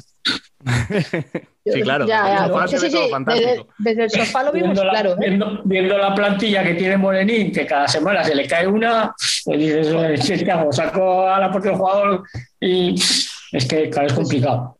Con Vane de portero jugador y fuera. Sí, no, eso sí. Sí, porque muchas jugadoras más de campo no tenía. Es que se está No. quedando sin plantilla. Sí, no, la verdad es que no le está sonriendo mucho la suerte, ¿no? La verdad. Hombre, quizá por el lado bueno, el haberse metido ya en este grupo te asegura Sí, que no, aunque, aunque tengas la plantilla Sí. corta, ya no tienes que luchar por el descenso, que era No. el miedo al principio, ¿no? Y ya está. Sí, no. Sí. tra- tranquilos tienen que estar. O sea, con rabia igual, porque no Es te. que- Con estos problemas no les da para, ¿sabes? Para tener cambios suficientes, pero. Mm. Es que hubiera sido un drama eh, si hubieran tenido que jugar para no descender con tan, poca- tan pocos efectivos. Claro, por eso digo. Que dentro de lo malo, mm, te encuentras en un grupo que, que ni vas a llegar a los cuatro primeros, muy probablemente, porque No, ya por coeficiente están muy lejos. Sí. Y, y sabes que no te vas a jugar el descenso, con lo cual, pues bueno, puedes ir probando Mm. cosas, puedes ir mirando a chicas del filial a ver si te valen. Eso puedes- es, dando, dando minutos a chicas del filial, Sí. probando cosas nuevas de lo que practiques en el entrenamiento, pues aplicarlo a juego de cara a la próxima temporada, yo creo ya. Sí, no, otra cosa no les queda. Y, y rezar que no se vuelva a lesionar ninguna.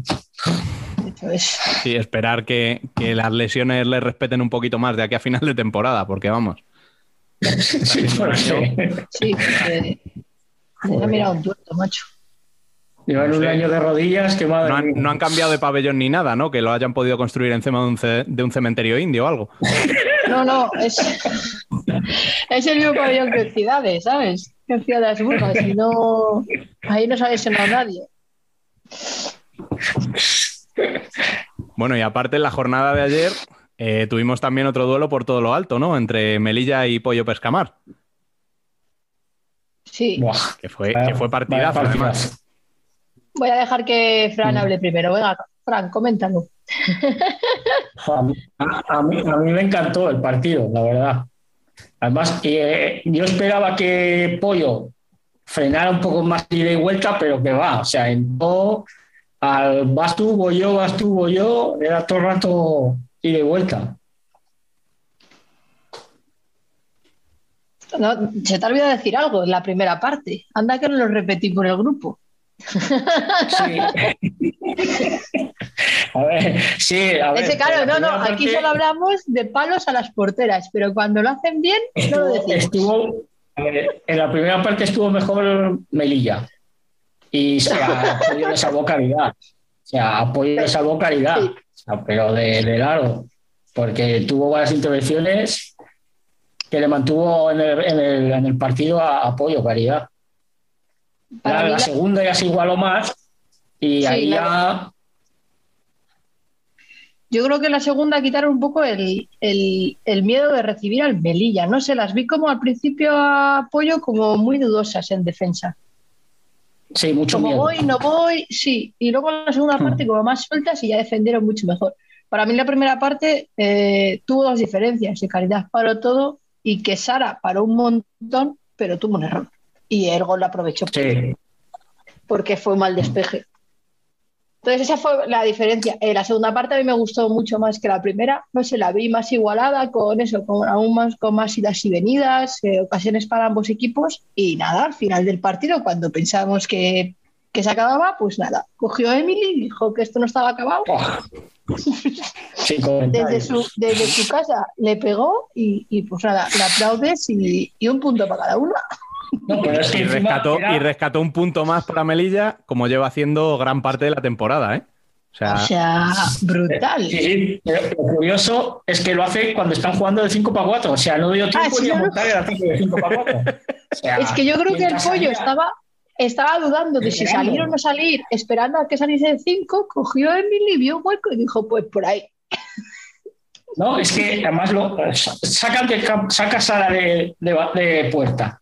Y mientras Sara está haciendo el cambio, Emily tiró para adelante, pasó de campo y dijo, venga, para adentro. Emily dijo, voy a esperar el 5 para 4, esta me la hago yo, Nada. fuera. Joder, madre mía. Y le pegó mal, claro, fatal. sí, sí. No, y con la izquierda, Bueno, es que Con la igual. mala, en teoría, ¿no? en teoría, en teoría con la mala. Pero Madre mía. Cuando esas chicas va. las marcar golazos, tío. Brutal. Es que además en ese momento se quedó todo el pollo como mirando y todo Merilla como mirando como, ¿ha sido gol en serio? En plan, ya está. Claro, es que es, es- es que es lo que te estoy diciendo, es que además se ve que ella celebrando el gol y la portera, la portera jugadora saliendo al campo en ese momento. ¿Sabes? ¿Qué, qué dices? Pero esta mujer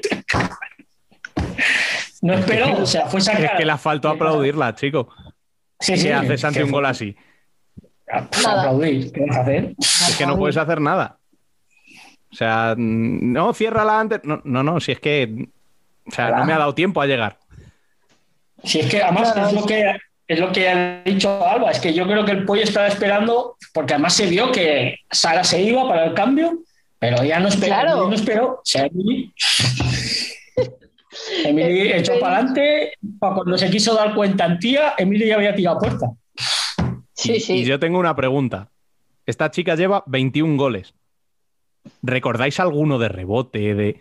O sea, tengo la sensación de que los 21 han sido Mira, si 21 los golazos. O sea, Si los 21 no han sido golazos, han sido los 19. Porque es que, de verdad, o sea, así que si de volea, que si de fuera, que si. Digo, pero esta chica. claro, o sea, normal que le falta lo mete. meterlos de cabeza solo. Ya, Y, y podría, con la altura que tiene, es brutal, chaval. no, de cabeza ya ha marcado, le marcó al Colcón. Allí. Rubén. Rubén, eso. de- Sí, Rubén cierto, ese no se cierto, acuerda. cierto. Cierto, a, a cierto. Patri, a Patri. Ahora, Sí, ahora el- tiene, que, el tiene que estar Piru pensando, mira el desgraciado este, Eh, mira el desgraciado este, que ya, ya nos ha tenido que sacar para lo malo. Si es, que, si es que no puede ser, Fran. y luego la hater soy yo, no quiero nada más que decir. Vamos. Es que me acabo, me acabo de acordar ahora que se lo metió a Patri de cabeza, el 2-2. Que entró No, acordaba. la portería y la peinó. Sí, sí, cierto. Que Patri fue a saltar con ella, pero claro, Patri a, a Emily le llega a la altura del sobaco.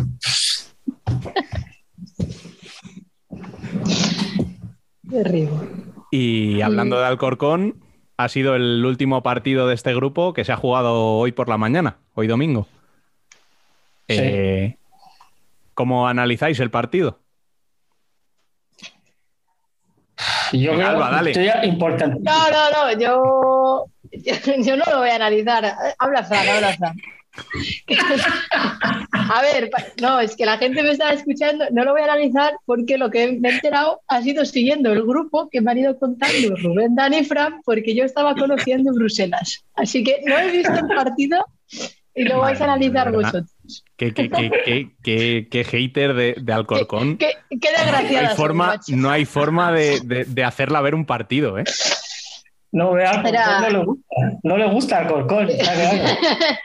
No, es que para un día que hacía sol en Bruselas y acabé mi cuarentena, pues no me iba a quedar en casa, comprenderlo.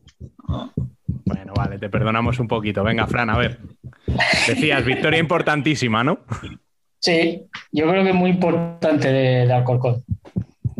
Es que además le, le permite acercarse a, a Roldán y que Móstoles no le pase en la tabla.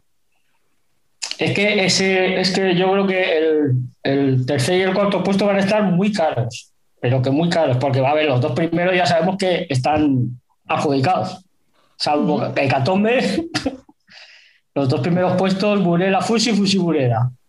Y Entonces se van a el pegar por los tercero depende de cómo esté Melilla, porque Exacto, por eso te digo, el segundo. Visto lo visto, también. Sí, en visto lo visto, se van a jugar un puesto, el cuarto. Si Melilla lo afloja, y yo creo que era muy importante que ganaran hoy.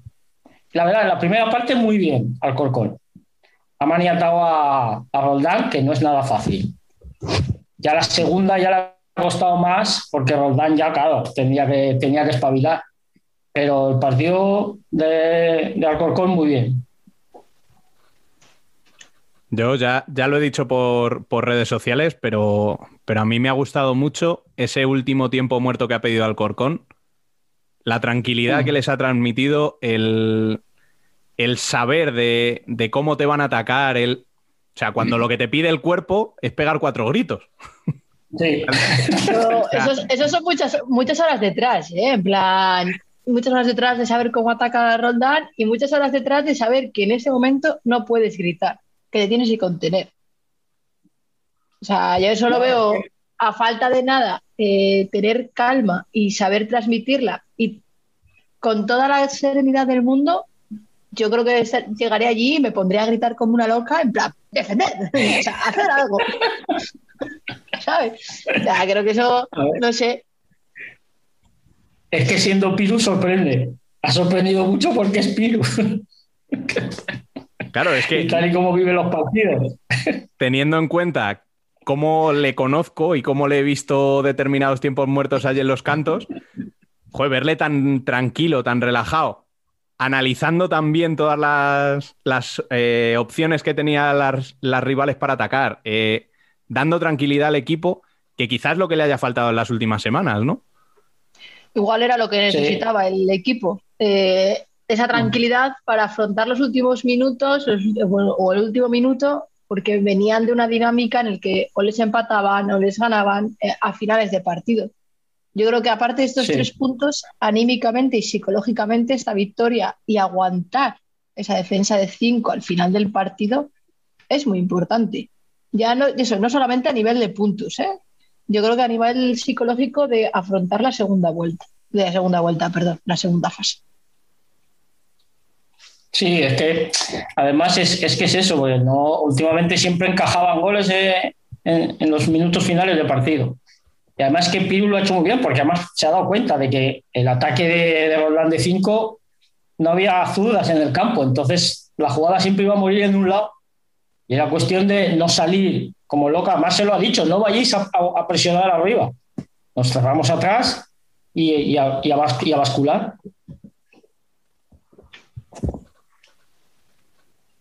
Y viendo esto, eh, ¿cómo analizáis las últimas jornadas eh, entonces en, en el, en el plano de, de Alcorcón? Digamos que las últimas jornadas del Grupo B.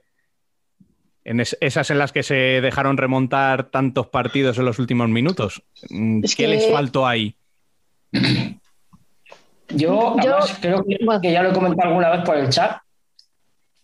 Creo que son un equipo tan ofensivo que no saben dar esa pausa. Y, y hoy Pirú se la ha dado. O sea que, a ver, no siempre tenemos que ir arriba, arriba, arriba, arriba, a robar y a meter gol, porque en el 5 para 4 lo estaban haciendo bien. Dos veces que han intentado subir, les han, dos veces que han metido el balón al fondo y les han creado ocasión. Entonces yo creo que en esta, en la primera fase les ha, les ha fallado eso, que a veces son un equipo tan ofensivo que no sabe regularse, o sea, no sabe, mira, ahora vamos a parar un poco, tocamos, no, no, Alcorcón es toco, toco y ya estoy ya arriba. O sea, no, no te toca más de tres o cuatro veces seguidas. Yo creo que eso Esa, lo, es- esa calma a la hora de defender puede. Y yo creo que Mm. sobre todo les ha faltado dinámica. O sea, han entrado en una dinámica de que a finales de partido, por H o por B, por, A, por, por H o por B, bueno, vale, eh, como se diga, ¿sí, no? Vale. Sí, sí, sí. Siempre le, le re- he dudado, he dudado. Siempre le remontaban o les empataban. Y creas que no, eh, eh, eso, a nivel mental, a nivel de piernas, te, te falla. Y, y te vas con miedo de volver a fallar. Y entras en una dinámica que por eso creo que es muy importante esta victoria, por el hecho de cómo la han ganado, ¿sabes? Porque no han ganado un 5-0, no, no, un 1-2 sufriendo y defendiendo con calma y haciendo las cosas así, de esa forma, ¿no? Y con el tiempo muerto. Entonces, yo mm, creo que es dinámicas. Yo sí creo que psicológicamente es muy importante cómo afrontas un partido y un final de partido. No, es que además, viendo cómo está Melilla, que no afloja, Alcorcón tiene No puede que ir a aflojar. muerte todos los partidos. Si quiere, si O sea, no quiere puede. entrar, no puede aflojar. No. Claro, es que es eso. Y la semana que viene, mira el partido que tiene. Y sí, y más viendo que, que, por ejemplo, Monsters ha ganado, tampoco puedes aflojar, porque tú ya sabes todos los resultados. Claro. Y te plantas que Pollo Bueno, ha empatado y Monsters ha ganado. Y ahora vete tú y pierde. No. Claro, es que quizá sido- al Alcorcón lo que le interesa es que las de arriba se escapen. Hombre, a Alcorcón le interesa que Futsi, y le quiten puntos a todos los de abajo. ahí está, y Burela Sí. ganen todo. Ta- También digo que le interesa, A ver. le interesa a todos. En realidad también al Móstoles, también al Roldán, les interesa Mm. que las tres de arriba ganen todo y entre ellos tres pelearse, porque a Ourense ahora mismo, bueno, no le cuento ya, creo que lo tiene muy complicado da. para entrar. No le da, ese no le da. No le da. No, es que. Pero el resto de equipos no le da, no le da si, que si va perdiendo jugadores cada 15 días. O sea, es imposible Es que es así. O cada semana, que no, no, no. Cada semana. Es que una jugadora se fastidia cada semana. No le da. O sea, y aparte es que con los puntos que ha entrado es muy complicado que llegue al cuarto puesto. Sí, sí, sí. Por eso no, no le cuento, ¿no? Pero el resto de equipos, Móstoles, Alcorcón, Roldán, eh, Pollo, les interesa perfecta que Futsi, Torreblanca y Burela ganen todo. Porque Mm. se olvidan. O sea, ya está. Si pueden rascar puntos como ha hecho Móstoles, perfecto. Y si no, pues su liga, por así decirlo, Entre ellas. está contra el Alcorcón, contra el Roldán y, y Pollo. Y, y ahí Sí, entre ellas. Es que es así. A ver, el triunfo de Móstoles ha sido un palo para las otras dos. O sea, para Alcorcón y para, y para Pollo ha sido un palo que Porque Móstoles además yo creo que los equipos, los equipos no o sea, a ver, dicho desde aquí, voy a decir, los equipos no cuentan con esos puntos. Siempre No. vas a ir a ganar, porque siempre vas a ir a ganar. Sí, pero, sabes que es muy salvo, difícil, salvo Burela, quizá. salvo el Burela, resto- pero sí, el resto no. Entonces, otra, otro aspecto importante es que el Monsters está esta semana en una nube. Si ha ganado a Futsi, va a decir, voy a Mm. ganar a quien se me ponga delante. No, eh, Y eso también es Y la semana que viene, y la semana que viene reciben a Ourense, A sí, claro. que está como está. Que está O como sea, está. exacto. Ahí- ahí yo creo que ahí va a dar. ahí- si hay ganado Móstoles, se va a, ya en una nube, no, se va a subir en un rascacielos. Se van a plantar contra Pollo eh, con la moral por las nubes. Sí, sí. y en, un- y en una dinámica muy buena. Y las dinámicas de verdad que son súper importantes. No me canso Mm. de deciroslo. Y sin embargo, No, no, Pollo, estamos es hablando que han empatado contra Melilla y, tienen que viajar a Burela la semana que viene. Sí, es que y es han eso, es empatado, que- han empatado contra Melilla a final de partido. Que eso también implica, no es una remontada, es que te han remontado. Y a final de partido. Que quieras que no, no vas con la misma confianza. Además, Pollo venía de perder, ¿eh? Venía de, venía de perder la Copa contra Orense, la Copa de. Galicia, y venía también de empatar contra el Peñas Clubes. O sea, venía una dinámica Sí. Sí, sí. rarilla. Y si ya encima va a Burela, que visto lo visto, en teoría son tres puntos para Burela, si gana Móstoles a Orense, Móstoles se pone ahí. Y a ver quién las baja después. Bueno, y viendo estos resultados, eh, comentaban por redes sociales y venimos comentando todas estas semanas, eh, quizá eh, teníamos razón por una vez en que el, grupo B era un poquito más fuerte que el, que el grupo A, o lo consideráis circunstancial.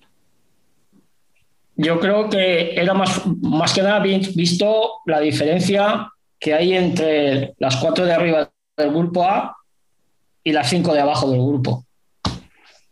Por eso yo creo que es, que es mucho más, era, era mucho más fuerte el grupo B. Porque estuvo, Yo- que la UA estuvo a punto de meterse ahí. Yo me mantengo lo que llevamos, de lo que llevamos diciendo toda la temporada. A mí me parece también, me da la sensación de que, de que el grupo B es, es, es, más fuerte. Mm. Y esto, a ver, a- tienes, es, una, es la primera jornada, tiene resultados llamativos, como decía Fran, pero, pero no sé yo si no seguirán la tendencia. no sé, a mí me parece que el grupo B estaba un pelín por encima, por todo lo que hemos visto durante la primera fase. No sé, quizá al hacer los grupos con Melilla no se contaba tan arriba. No, eso No. iba a decir. Estaba claro. Yo creo que eso sí ha sido una de las cosas que más ha descolocado a- al Sí, grupo, yo el creo. grupo. Porque nadie Sí. contaba con que Melilla estuviese tan arriba. Bueno, ya visteis No, sí. lo que nos contó, lo que nos contó Valero, que ya os contaban al principio con los tres Eh, puntos y sí. cuando vio que no jugamos esta primera jornada, porque vamos. Pues no lo contábamos ya. Es, es que yo, es que yo creo que todos los equipos de abajo del grupo B, cuando vieron el calendario, contaban con, bueno, Melilla, vale, tres puntos más. Cuentas pero- con tres, tres puntos más o posibilidad de tres puntos más, porque si es Por lo menos ascendido, sí. Exacto. Y luego te plantas, Sí, sí, pues, pero pues claro. aquí está. Pues aquí está Melilla en el grupo C. Pero yo creo que eso Sí. Es que además yo creo que esta semana se va a ver si es verdad lo de, de la diferencia esa, porque Orense juega contra Móstoles, o sea, se enfrentan grupo contra grupo, quitando al Corcón Fusi, los otros tres es grupo A contra grupo B. No, si son todos los partidos grupo A contra grupo B, Dani. Este Dani y Fran. Pero me refiero. Fran, sí, si los del grupo B no vuelven a jugar contra ellos. Ya, ya, pero creo, me refería, eh, me refería en el sentido de que vamos a ver Ah, todavía vale, más, sí. Ah, vale. Sí. Vale, vale, más ya, lo he entendido. diferencia. Claro, has quitado Futsi porque no lo cuento. Vale, vale, vale, ya, ya lo entiendo. Claro, vamos a ver más todavía esa diferencia, porque Pollo va a Burela y Orense va a Móstoles.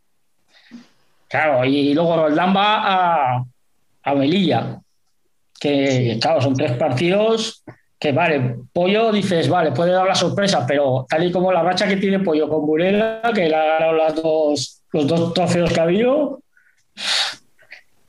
dices, bueno. Y, Y Orense ese partido de Roldán Móstoles. es donde tienen que demostrar si están para pelear Exacto. por Ahí los cuatro está. primeros o no. Sí. Ahí está. Ahí- Roldán ahí, Ese es el. Roldán ahí se la va a jugar mucho también.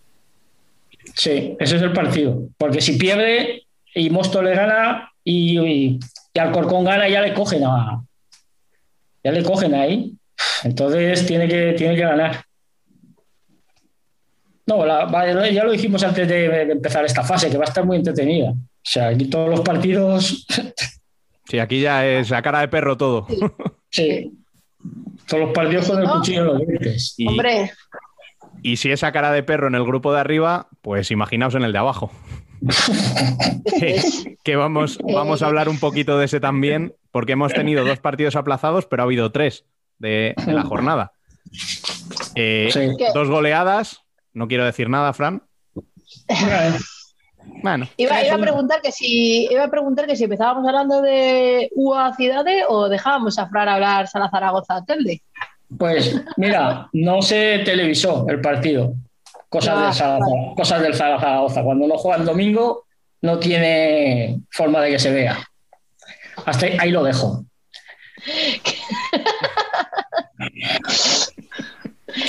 Pero por lo que me han comentado, el partido estuvo muy, muy reñido. Y fue con el, y el tercer gol de, de Sala Zaragoza vino con el, metió el 2-1 Telde, sacó portero jugador, le trincaron y, y adiós, 3-1. ¿cierto? Hmm. Pero lo- la verdad, eh, bueno, por lo que me han dicho, no jugó bastante, no jugó nada mal el, el Telde. O sea, Pues, tuvo. Si ha tenido buenas es- sensaciones, no ni tan mal. Al final, Claro. quieras Sí, que no, el- el igual no cuentas con ganar Sala Zaragoza. hay que El tener en que cuenta que Telde este grupo habrá dos equipos que salgan de confinamiento.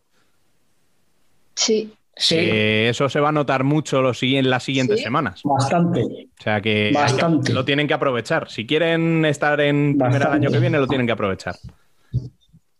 Sí, el problema de, de, de Telde es el que lleva bastante toda la temporada, no tiene gol. Ese es el problema. Y nos cuesta un mundo hacer gol. Ese es, ese es el mayor problema. Se fichó a la chica esta sudamericana, pero claro, llegar en diciembre a la Liga Española, primera división, no es lo mismo que jugar en Bolivia o jugar en, en Colombia. sí. A ver, al final está claro que cuando es tu primer año en, en primera, si no tienes gol, claro. para pocas veces que llegas, no Sí. las metes, Vas a sufrir mucho. Claro, vas a sufrir muchísimo. Pero Eso es lo que nos está pasando. De verdad, ver. os quejáis de vicio. o sea, A ver, como, si que- fuera, que- como si fuera tan importante meter goles en este deporte. A ver, yo ojalá, ojalá Emily, cuando venía de viaje de Brasil, se hubiera desviado y hubiera bajado un poco más abajo. se hubiera venido de escándalo. Pero se quedó ahí en Melilla, no, no siguió trayecto para abajo. Es que el problema es que ha perdido con Sala Zaragoza, pero es que la semana que viene viene aquí la UA. O sea, son dos partidos que ya te Pues plantas son con cero puntos. Sí, pero son dos partidos que igual no son de tu liga. Esos no los tienes. No. Sigo pensando que esos los tienes que contar. Y si rascas algún punto, bien. Y si te vas con buenas sensaciones, pues muy bien. Pero esos partidos lo que tienes que hacer es prepararte contra el Rayo Majadahonda, contra el Intersala y contra el Local Alacant. ¿No? Son los que me faltaban. es que no, a ver, no queda otra. Y, y esperar que fallen las que tienes por encima. Y aún así te diría que Rayo Majadahonda creo que tampoco lo tendrías nada fácil. O sea, creo que está también un No, puntito por encima. O sea, Sí, y la- más en la- su casa, ¿eh? Rayo, Rayo Majadahonda no es que tenga, o sea, está en el grupo de abajo, pero en el D, pero ha hecho muy buena temporada. O sea, y en casa más. O sea, ha jugado muy bien. Que no, No, le han salido los partidos, Y tiene vale. puntos. Sí, Es que sí, tiene sí, puntos tiene- suficientes. Que tiene puntos. Se ha Por eso, por fase con puntos suficientes para, para no sufrir, para tomárselo con calma. Ahí está, ahí está. Ha hecho, ha hecho muy buena primera fase. Eh, en Mm. Majadahonda, la verdad. Es que el principal problema que veo yo de, de los cuatro de abajo es que han pasado con muy pocos puntos como para inquietar. Sí. Han pasado con muy pocos puntos. Entonces, los demás equipos se lo van a tomar y a ver, tenemos que apretar, pero no vamos con la urgencia de tenemos que ganar sí o sí. Les ganamos a ellas y ya estamos salvados. Pues como por ejemplo ayer eh, Universidad de Alicante UA contra Ciudades. La UA, Exacto. el Ciudades defendió, mm, siempre he dicho que me gusta muy- mucho cómo juega Ciudades porque tiene un estilo muy marcado y, y va a muerte con él y eso es muy, lo veo muy importante. Pero defendió muy bien, lo que pasa es que en cuanto entró el primero y tuvieron que subir un poco, abrieron espacios Adiós. y la UA no perdonó. No, es que encima la UA que, que toca, toca, toca, toca y, o sea, se puede Sí, sí, pegar. no- Yo creo que No tenía, la UA no tenía prisa por acabar la jugada. El ninguna. Ciudad estaba defendiendo bien y la sacaba y la portera lo hizo muy bien, eh, la verdad. O sea, pero claro, llegó un punto que entró uno y, y tuvieron que entrar el resto, porque el Ciudad tuvo que dar un pasito más. Es que, es que no le vale. El- No, claro, es, claro, es vale. como Telde. Es como No Telde, vale. o sea, no te vale el 1-0 o el 2-0. No puedes pensar en la segunda vuelta gano de 2. No, es que no, no hay, no hay segunda vuelta. Ya, O sea, no, no. Que tiene 7 Sí, sí, puntos. sí, está claro. Está claro. Pero, pero os olvidáis de lo importante de este partido. No, Ah, lo no, siento, no nos ¿eh? olvidamos. Que- Claro, que- o sea, ¿quién, quién chicas? ¿queréis, marcar goles? Pasad por aquí. No. Exacto.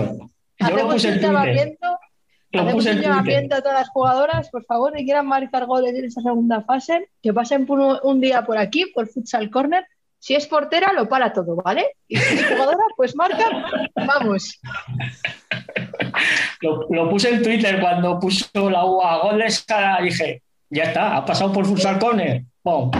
No, no podemos Gol. garantizarlo al 100%, pero es un porcentaje bastante alto, ¿eh? Bastante. No lo podemos garantizar al 100%, pero tampoco lo podemos desmentir. O sea, ni lo admite ni lo desmiente. Las probabilidades son altas.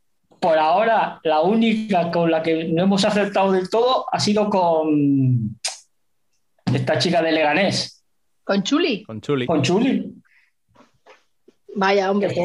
Que fue, sí, que fueron apoyo y, y que habían goleadas. Ha sido la única vez que no hemos. Bueno, pero entonces la Más. probabilidad es baja. Pues le decimos desde aquí, Chuli, vuelve, ¿vale? Y así.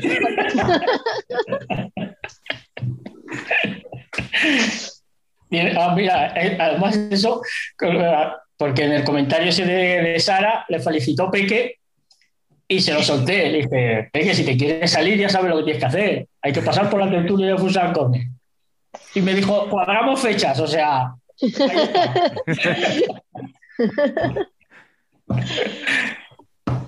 Bueno, y nos falta Bueno, hablar y- precisamente de ese último partido, el de, el de Leganés contra Shalok Alacant, ¿no? Sí. No, no se pudo ver al final por streaming. Eh, hubo un problema técnico, por lo que pusieron en Twitter de Leganés, que leí. Entonces luego ya ni, ni siquiera en- en- intenté entrar. Y nada. No se vio, pero al final no se vio. No, Yo no se por la página de Leganés se pusieron 0 y fallaron, fallaron un montón de ocasiones y se dejaron ir con el, con el 0-5. Pero si con un 0-5 es difícil no bajar el ritmo. ¿no? Sí.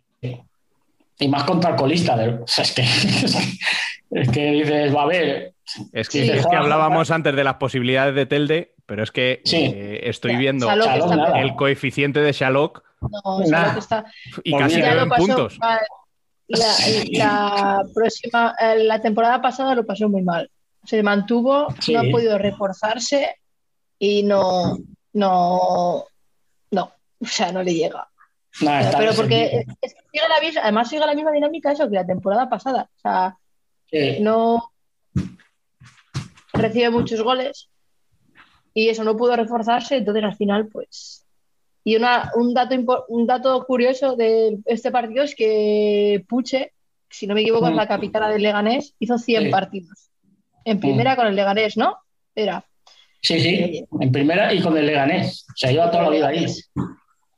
Sí, sí. O sea que es un dato para marcar. Juan, todas formas, Juan Alba- Club. Dices, dices de, de la cantidad de goles que encajan, pero es que hay cuatro jugadoras en primera división que han marcado los mismos o más goles que todo el Shalok. Sí. Que llevan 16 goles a favor Ya. Sí, sí. en Eso 17 sí que es partidos. verdad. Y Van Sotelo lleva 19, si no me equivoco. Y Pailla para arriba, ¿no? Claro, desde Inma, Sí, es que de Móstoles, Van Sotelo, Emily y Ari. Las cuatro llevan más goles o los mismos que, que todo el Shalok. Claro, ha, ha sido muy complicado. Es muy complicado. Es imposible. Sí, es impo- sí, fíjate, si a nosotros nos falta gol aquí, imagínate si lleváramos esa cantidad de goles. Que va, es imposible. Así no te mantienes en primera división, pero ni de coña, vamos. Bueno, a pensar ya. tendrán la otra forma de planteamiento y a pensar en la temporada que viene, a sufrir Sí, sí. con esta y ya está. Claro, esta, temporada económicamente, económicamente ha sido muy complicada y meterse en fichajes que no sabes si vas a poder pagar, igual el Bueno, año que viene no puedes salir ni en segunda. Ya. Ese es el problema. quizás mejor afianzar el proyecto este año, aunque Hmm. sepas que te vas a ir a segunda, y el año que viene luchar por ascender otra vez. Pero Sí. Ahí está. Y trabajando, creo que tienen un filial y si no me equivoco también están en Sí. segunda filial, puede ser. Sí. Yo juraría que están, sabes, estás, estás- ti- tienes una cantera, marcas un filial, eh, practicas un estilo de juego y ya el próximo año es lo que tú dices, Rubén, eh, mantienes el equipo y, y ya lo intentas al próximo año. Eso es así. Es que, es que no le queda otra. Es No, que no. en teoría eso es lo que iba a hacer esta temporada, porque ellas estaban descendidas. Lo que Sí, pasa es que sí, llegó sí. la pandemia y, y se han mantenido en primera división, pero ellas estaban descendidas ya antes de cuando se paró la pandemia, ya estaban descendidas. Sí, sí. Está claro. bueno, pues no sé si tenéis algo más que decir o lo dejamos aquí esta semana. Sí, nada, a ver cómo, cómo vuelven Amarele y, y Peñas Plugues. A ver, del Confinamiento. sí. Sí, porque es que, claro, ya vienen, ya, van a- ya acumulan un partido menos. Encima viene el confinamiento. La suerte que han tenido es que sus rivales no han ganado. Sus rivales más directos. Más directos. Imagínate que hubiera puntuado el Tele y que hubiera puntuado otro de, la- de las de- ciudades, por ejemplo. Ciudades. Sí. Ya te meten en un follón. A ver, Pues. Ya lo hablamos con Sara, que vuelves del confinamiento y mira cómo volvieron ellas y están ahí. Sí. Y parece que no te acuerdas de, de lo que es un balón. Ya. Vamos a ver. Bueno, pues yo Pues creo que, que lo dejamos aquí ya esta semana. Eh, muchas gracias lo- a los lo dos. último, lo último, Rubén, decirle al Dime. desgraciado de Dani que disfrute mucho el whisky y que ya no es contra. Tenía que decírselo, ¿no? Es que, claro, está ahí en el pabellón el tío, pasándoselo genial y yo estoy aquí en mi casa que tengo que robar teledeporte directamente. Claro, hombre, Lo que tiene irse al extranjero, chica. ya. Es que yo estoy muy indignada con teledeporte, que te, te bloqueen. Muy indignada. Desde aquí lo digo. A ver, esta copa que ha puesto Teledeporte es para. Joder. Bueno, eso ya lo habrán debatido en el Eso, masculino. efectivamente, no te preocupes que ya lo hemos hablado antes. No, no te pongas a dar palos ahora que ya, ya nos hemos quedado a gusto.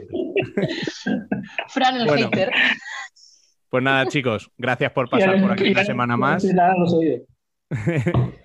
Y Nada. nada, pasad buena Y semana nada. y a ver buenos La partidos la próxima semana, semana que viene. hablamos. Eso es.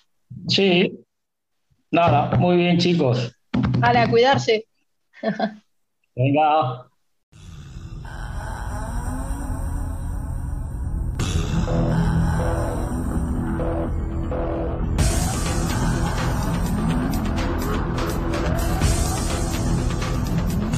Worldwide Futsal.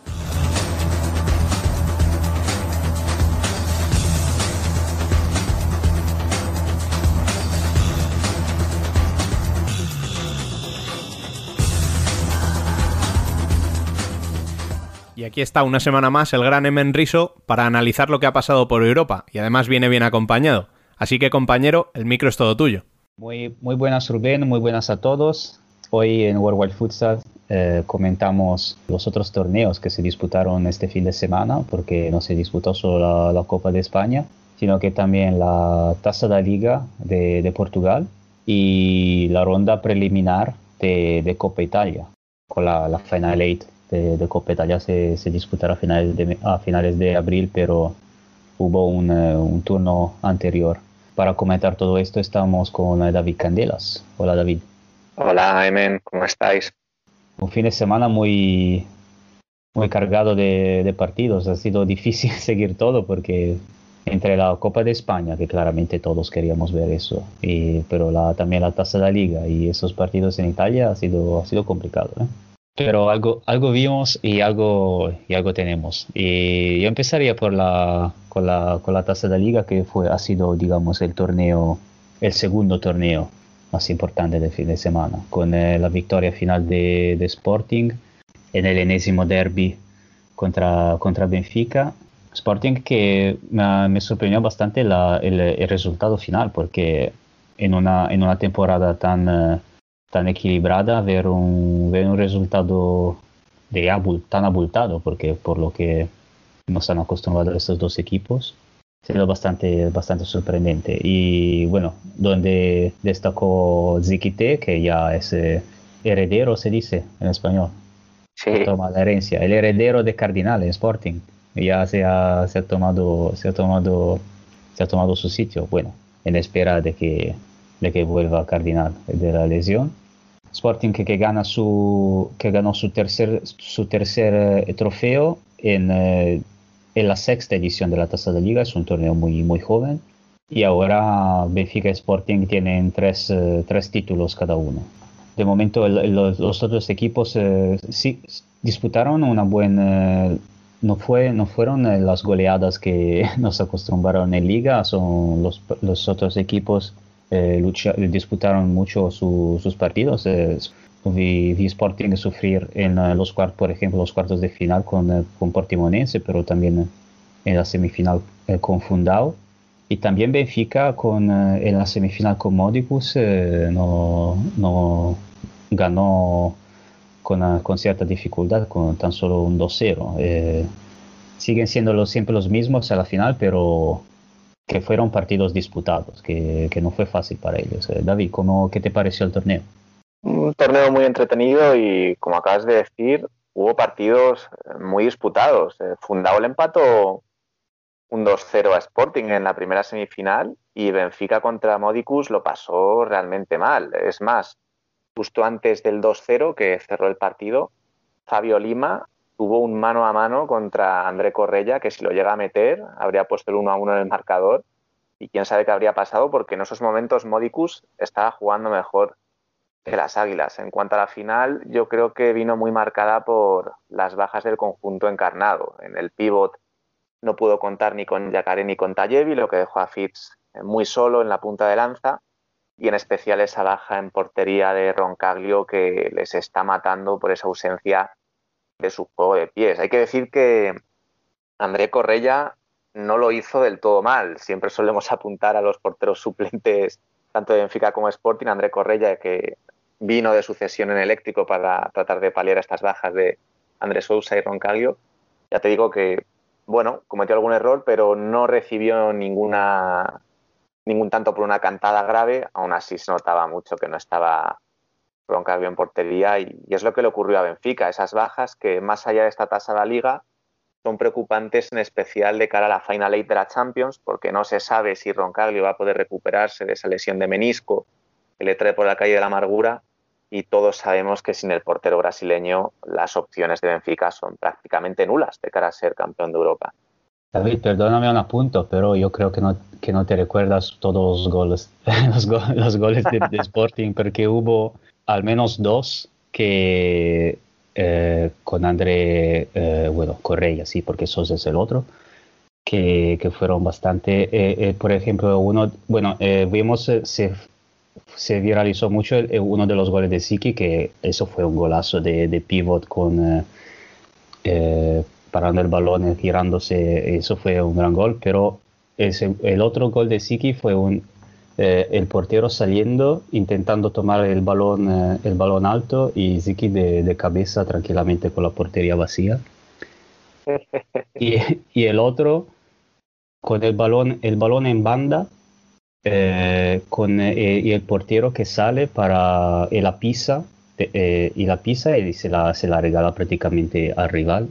Y eso, eso fueron dos cantadas bastante, bastante importantes. Eso sí es verdad que fueron ya cuando, cuando Benfica estaba apretando mucho y porque se encontraban en un, creo, en un 5, con 5-0 ¿no? durante el partido Así que quizá era una situación donde ya la concentración se había ido, se había, se había perdido completamente y solo se pensaba en recuperar, recuperar, pero, pero sí, han, han sido dos, eh, dos goles bastante, digamos, regalados, entre comillas. Y me estaba, justo eso me hace preguntar, ¿por qué no jugó Martín Figueras, que, era, que fue el portero que, que nos sorprendió bastante eh, verlo eh, en, la, en, el derby de liga, que se comportó, se comportó bastante bien y me sorprendió no verlo porque me esperaba una, una confirma de, por su parte, sí. Sí, eh, yo quería ser indulgente con André Correia M porque los fallos que tuvo fueron muy al final, ¿no? Entonces, quiero decir, no perdió Benfica por su culpa, quizás le sí, no, no, es, más, sí, no, eso es verdad, eso es verdad.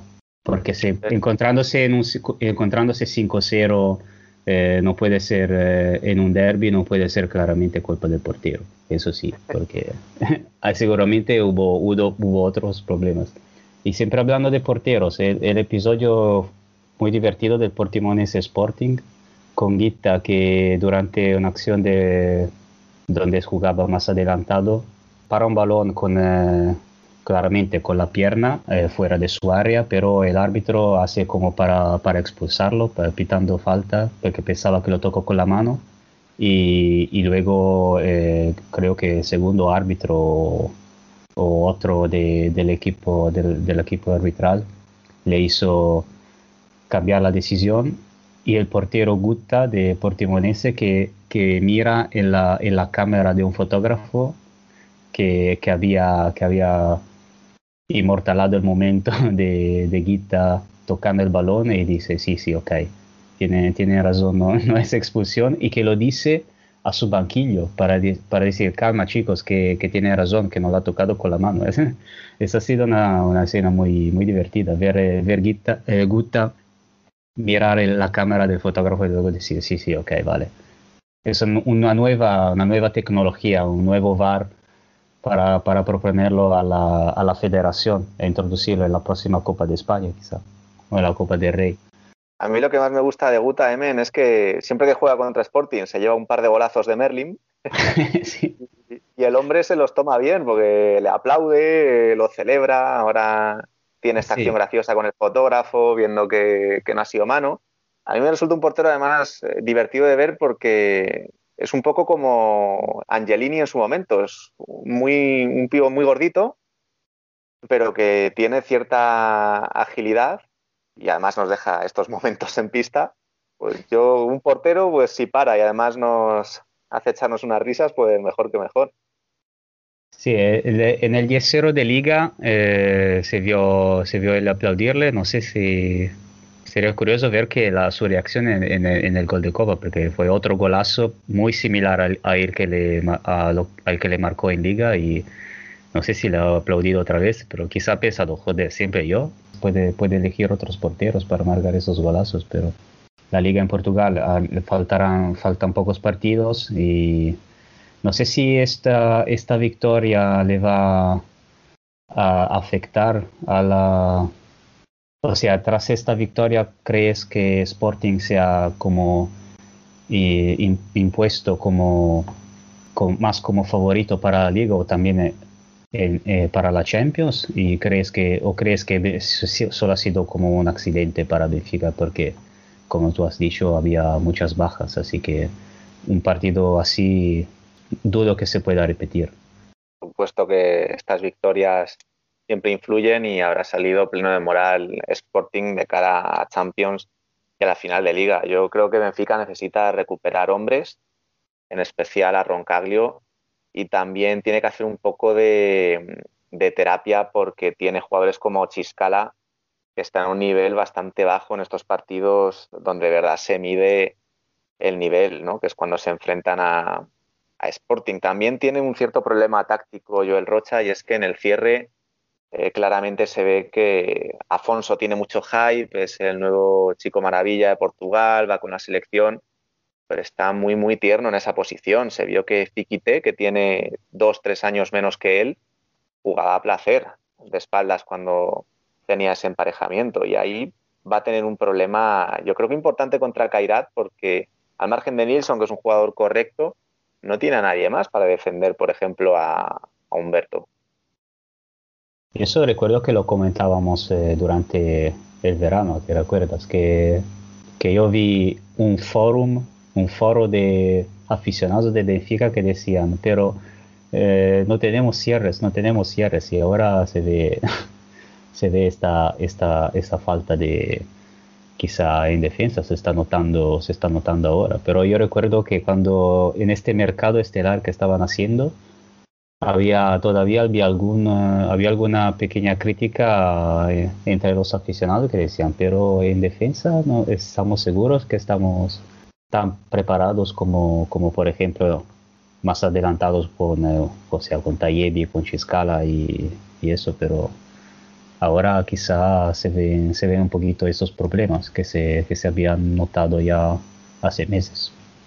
La otra Copa Nacional que se, que se, disputó, que se disputó durante el fin de semana, bueno, la, no, no se asignó el título. Eh, es la, la, Copa Italia. Eh, en Italia este año eh, decidieron cambiar el formato a temporada ya empezada y eso ya hay, hay gente que no es muy contenta de esto que, cambió. Eh, en vez de eh, clasificar los primeros ocho de, la ronda de ida, como pasa en España, como, pasa, como ha pasado en Portugal para la tasa de liga, clasificaron a finalmente soltanto solo Pesaro y Acquesapone, la, el primer clasificado y el segundo, mientras que los otros 12 equipos disputaron una serie de desempates para, clasificar y así, así que participaron todos, desde el tercero clasificado al, al colista y hubo un, hubo un par de sorpresas, en particular una, y clasificaron a la Final Eight eh, Camedosson, eh, Sandro Abate, Feldi Eboli, eh, Signor Prestito, Matera y eh, eh, Lido di Ostia y eh, Color Max Pescara. Color Max Pescara que que, es, eh, que está en plena lucha para, para, no descender, que ganó contra, contra Petrarca, que de momento es eh, quinto clasificado. Ganó en casa de Petrarca, y Petrarca de Jorge Alba, de José Lito. Y va, y va a disputar la Final Eight. Y también el, Lido de Ostia, aquí es quizá la veo un poquito menos como sorpresa, pero el Lido de Ostia, que ganó 6-2 en casa de Real San Giuseppe de Alex y Elisandro, que tuvo una ocasión para salvar la temporada porque todavía tienen algunas esperanzas para llegar al playoff en las últimas dos jornadas, pero la clasificación a Final Eight todavía era un objetivo concreto y se le escapó así. Y, bueno, el resto de clasificados fueron los, eh, digamos, los más previstos. Eh, quizá el partido más disputado fue el Meta Catania eh, contra el señor Presto Matera de, de, Wilde y de Neto, que, que disputaron quizá el partido más divertido de esta serie. Y ganando, ganaron, ganó 4-3 el equipo de, de Wilde y se va, va, a ser una va a ser una, una Copa Italia bastante un poquito un poquito diferente pero espero que el año que viene el formato vuelva a ser el mismo de siempre y que vuelva la, la Copa Divisione que es nuestra Copa del Rey y que, que nos gusta mucho. Aún así yo veo una Final muy interesante porque puede haber sorpresas. El mismo Lido di Ostia de Angelini que está terminando la temporada genial. Ahí con Kutrupi, Getson, Rocha en unos cuartos le puede hacer el lío a cualquiera. De todas formas, hay que decir, Emen, que Real San Giuseppe, la imagen que dio en el partido fue lamentable. Llegó a ir perdiendo 0-6 en casa con una dejadez extrema. Uno podría pensar que esta Copa Italia era su, salvación, su, su, único objetivo realmente, o su única oportunidad de conseguir un título o algo grande esta temporada. Y se vieron acciones en las que no había balance defensivo, no había interés eh, por el partido realmente y da la sensación de que la mitad de la plantilla está deseando que todo esto acabe para poder volver a casa como Alex o, o Elisandro. Ya como si quisieran poner el punto y final ya y, y, dejar el equipo. Es un poco triste porque esta era realmente su oportunidad. Y respecto al meta Catania Chemevi, hay que mencionar la mala suerte que tuvo Catania. No sé si fueron cinco o seis palos. Seis palos. Y el gol, seis palos. Sí, eh, sexta pala al leño, ¿no? Decía el comentarista. Sí. no se lo creía. y el último gol, sobre todo, es que es en propia puerta de Musumechi. Y hay que tener mala suerte de seis palos y encima perder con un gol en propia puerta. Un Chemevi que está acusando esa bajada de nivel de neto, que además fue expulsado en este partido y no se le ve muy fino, está lesionado y, y no es el neto que vino de, de Praia Club, aún así, eh, con esa experiencia que tiene de Neto, Wilde, eh, Cesaroni, Ramón, se me vi al igual que Lido de Hostia, no me extrañaría que en cuarto viera algún sustito. Sí, eh, eh, Meta Catania Cenevi era particularmente interesante porque son dos equipos que están ahí en, en las plazas de playoff que no venían de un gran momento, sobre todo el Catania, que por cierto nuestros uh, worldwide teams nos están nos están bastante decepcionando ¿eh? porque no ni, hablar de Mantova porque pero también el Catania está ahí que eh, está arriesgando su, sus plazas de, de playoff eh, ahora eh, el martes ahora cuando cuando sale ese podcast este podcast es jugarán un, eh, partidos aplazados eh, muy importantes que pueden, pueden ser, eh, pueden definir el final de temporada, pero sí, era un, era un partido entre equipos que no llegaba, que no llegaba en su mejor momento. Y ahora sí, va a ver cómo llegan a, a finales de abril. con, el, el Ostia de momento es quizá el equipo más, más en forma del, de la Serie A en este momento, con más, eh, más entusiasmo y, y hasta, y hasta tiene posibilidades muy, muy pocas porque tiene que ganar dos partidos y esperar que otros pierdan, pero tiene, todavía tiene posibilidades para hasta clasificarse a playoff. Pero sí, es una... Puede ser, puede, puede, puede saltar la sorpresa en esta copa. A ver, sobre Real San Giuseppe, yo, yo también me esperaba un comportamiento diferente por, por, el, tema de sí, que, que podían todavía salvar la temporada, pero también lo, lo, que dices tú tiene sentido, porque quizá solo, solo, solo quieren que termine la temporada y que, y que, que empiece, y que empiece la nueva. Y, y solo espero que para ellos que, que hagan el mínimo necesario para, para mantener la categoría, o sea, ganar, eh, ganar un partido o dos y dejar el playout eh, y dejar el playout al Mantova que jugó su partido contra Eboli claramente con la mente en la lucha en la lucha para, para la permanencia pues, 5-0 sin para Eboli sin, sin ninguna dificultad. Así que van a ser las últimas, las próximas dos semanas van a ser bastante calentitas en Italia con, eh, con la lucha para, para, la permanencia, mientras que el playoff me parece bastante, bastante definido. Sí, Mantova hay que decir que se lo tiene bien merecido, porque después de acabar con ese proyecto de Despotovic, es sí. tipo que es que es como el Rasan Giuseppe, se ve que tienen ganas de que todo acabe y, y empezar la temporada que viene 5-0 contra, contra la Celdi. A mí me gustaría destacar el momento sensacional de Grelo, un hombre que parecía ya perdido para la causa y que está jugando a un nivel sensacional en la Celdi. Y en este partido se dio un hecho muy curioso. Eh, no sé si lo has visto, Emen, cómo Patías mete un gol y lo celebra en la cara de De Bale. Yo pensé que se iba a pegar ahí mismo, pero se lo celebra a 5 centímetros de su cara un partido que está más o menos resuelto, como cositas de la, Copa Italia. Pero no estaban, Patías y De Bail estaban en el mismo, estaban en Alegoic los dos, ¿no? Me parece. ¿Tendrían alguna cuenta pendiente? Porque eh, Patías, Grello, eh, De Bail, eh, Leo, este, este partido, ahora que lo, ahora que lo pienso, ah, tenía bastantes super, super, supervivientes de, de la del cierre del, de Liga de Bélgica. Y creo que Patías y De Bahía estaban los dos en, en Alegoy, que no sé, quizá tenían así algo, había pasado algo entre ellos, no sé.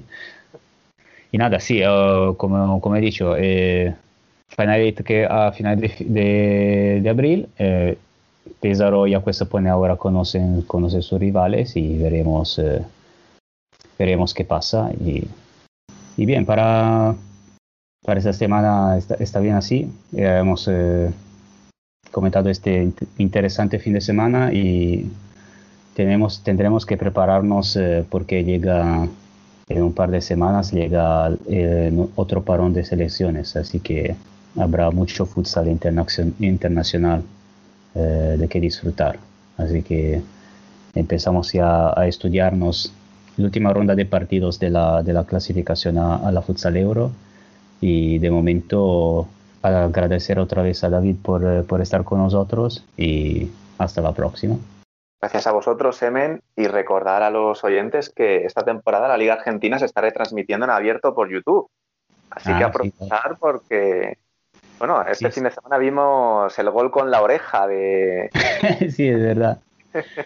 Sí, sí, eh, tras un playoff, bueno, un playoff, una temporada express eh, en diciembre toda en Maicuyo con eh, sistema de pago, ahora están saliendo bastantes, bastantes streaming muy interesantes y claramente con horarios un poquito que juegan, van a jugar bastante tarde en estos días, me, me, acost- me- me costó demasiado, no podía, Eh, necesitaba dormir, pero algún partido lo veré seguramente. Y sí, disfrutar de la Liga Argentina, que, que es una de las ligas más entretenidas que, que existen y, y merece mucho la pena.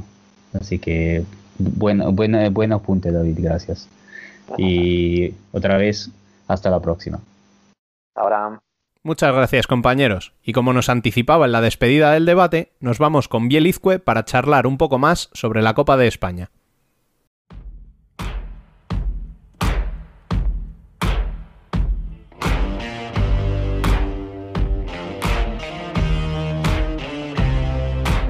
La columna.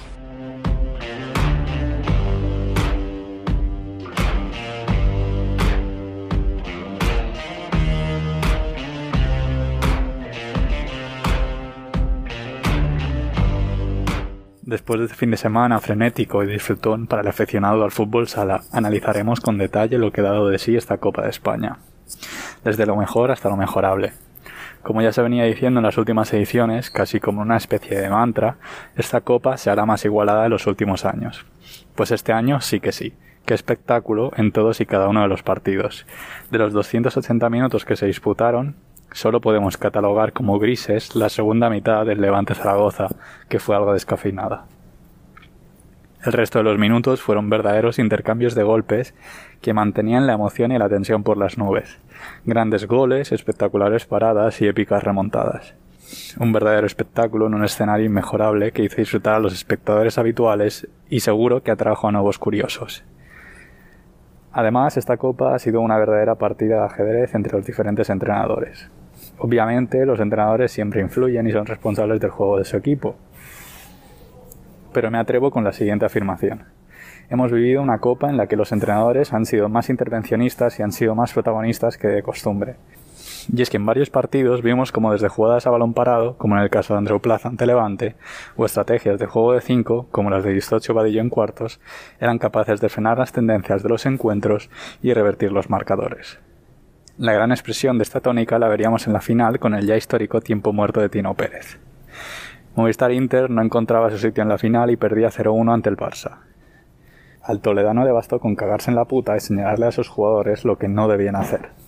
Fue justo en ese momento en el que los jugadores interistas empezaron a saborear el metal. Dejemos los grandes hitos para pasar por una de las manchas de esta copa, el arbitraje. Para ser justos, cabe decir que no es un hecho puntual que haya sucedido en este evento copero. Llevamos meses con un nivel arbitral bajo, que no está a la altura de la gran competición que estamos viviendo. Lejos deben quedar los tópicos conformistas y algo nacionalistas al afirmar que tenemos a los mejores árbitros de Europa.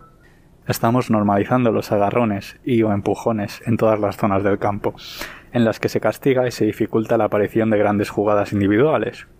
Frenamos el talento, por no hablar del BIR, muy útil cuando se puede utilizar, pero en un deporte tan rápido como el nuestro se debe cambiar el protocolo de este otorgando a los entrenadores y a los equipos más oportunidades para usarlo y ampliando los casos de actuación de este ya polémico VIR. Sigamos con las desafortunadas desdichas, los horarios de los encuentros. La pasada temporada, ciertos periodistas y comunicadores nos quejamos del poco tiempo que había entre partidos de un mismo día. Resultaba imposible cubrir zona mixta y ruedas de prensa de entrenadores, sin tener que perderte los primeros instantes del segundo encuentro de la jornada. No queríamos tiempo, dos tazas. Y es que el sábado, día de semifinales, se vivió una jornada esperpéntica. El primer cruce entre Jimby e Inter se disputaría a las 12.50, mientras que el duelo entre Levante y Barça no se jugaría hasta las 9 menos 10. Si no fuera suficiente polémico el hecho que, de cara a la final, un equipo tuviera 8 horas más de descanso que el otro, se unía a lo siguiente. Si un aficionado quería disfrutar de ambas semifinales, tenía que pagar dos entradas diferentes. Cabe comentar también la poca responsabilidad, en mi opinión, de establecer hasta tres partidos cuyo final se excedía de unas horas que impedían o dificultaban el cumplimiento del toque de queda establecido en la Comunidad Autónoma de Madrid. Otro de los temas que trajo controversia fue el tema televisivo. Debemos reconocer y apreciar el hecho de poder contar con una dupla como la de Jaume Palomar y Marc Mona en la narración un auténtico lujo para la gran mayoría de espectadores y aficionados que lamentablemente no pudieron desplazarse hasta el Withing Center. Por otro lado, es vergonzoso y lamentable tener que ver algunos partidos a trozos o enteros por medio de un streaming secundario, ya que en el canal de televisión se emitían otros deportes. Una pésima decisión, y más este año, siendo conscientes de la realidad que vivimos. Por último, una nueva falta de previsión o una demostración de interés por parte de la Real Federación Española de Fútbol. Las dificultades para la prensa. Todos somos capaces de entender que debido a la situación de la pandemia sería una imprudencia que todos los medios, más de los habituales en un partido de liga regular, acudieran a una sala de prensa o a una zona mixta. Por ello la federación decidió que si un medio quería preguntar en sala de prensa, debía escribir vía WhatsApp al responsable de comunicación de la competición. A priori ningún problema. La controversia viene cuando en la semifinal entre Barça y Levante, Tony López, de la cadena SER, escribe lo siguiente. Para Andreu, ¿qué ha pasado después del penalti parado por Fechas? Da la sensación de que el fútbol sala es un deporte de 5 contra 5 y siempre ganan Barça o Inter, pase lo que pase durante el partido. ¿El escudo pesa mucho a favor del Barça? A lo que el encargado de preguntar ejecuta como. Tony López quiere saber si el escudo pesa mucho a favor del Barça. Con toda la razón del mundo, Andreu Plaza no entiende la cuestión y pregunta si se la puede repetir. La respuesta del responsable de prensa es la siguiente. Su pregunta supongo que tendrá que ver con alguna decisión que se haya tomado durante el partido. Un suceso lamentable, desconozco si de manera intencionada o simplemente para agilizar los tiempos. Pero si no se puede acceder a estos actos, lo mínimo es respetar al periodista y al medio leyendo correctamente su pregunta. Con esto ponemos fin a una preciosa edición en la que, pese a todas las restricciones sanitarias, hemos podido gozar de un verdadero espectáculo. Solo nos falta esperar que esta igualdad sea la tónica de estas últimas jornadas para así poder disfrutar de este Juego de Tronos en los playoffs. Y hasta aquí este extenso vigésimo sexto programa de la segunda temporada. Nos marchamos, no sin antes agradeceros vuestro apoyo semana a semana y deseando que la próxima vez que se dispute una Copa de España podamos verla todos juntos y disfrutarlo como se merece. Nos vamos, pero volvemos el martes que viene retomando la actualidad liguera y con los mejores invitados. Gracias por estar ahí una semana más. Recordad que seguimos en contacto en nuestras redes sociales para estar al día de cuanto sucede en el mundo del fútbol sala. Ya sabéis que podéis hacernos llegar vuestras sugerencias y críticas a través del correo electrónico futsalcorner@futsalcorner.es. Volveremos el próximo martes. Hasta entonces, y como siempre, sed felices.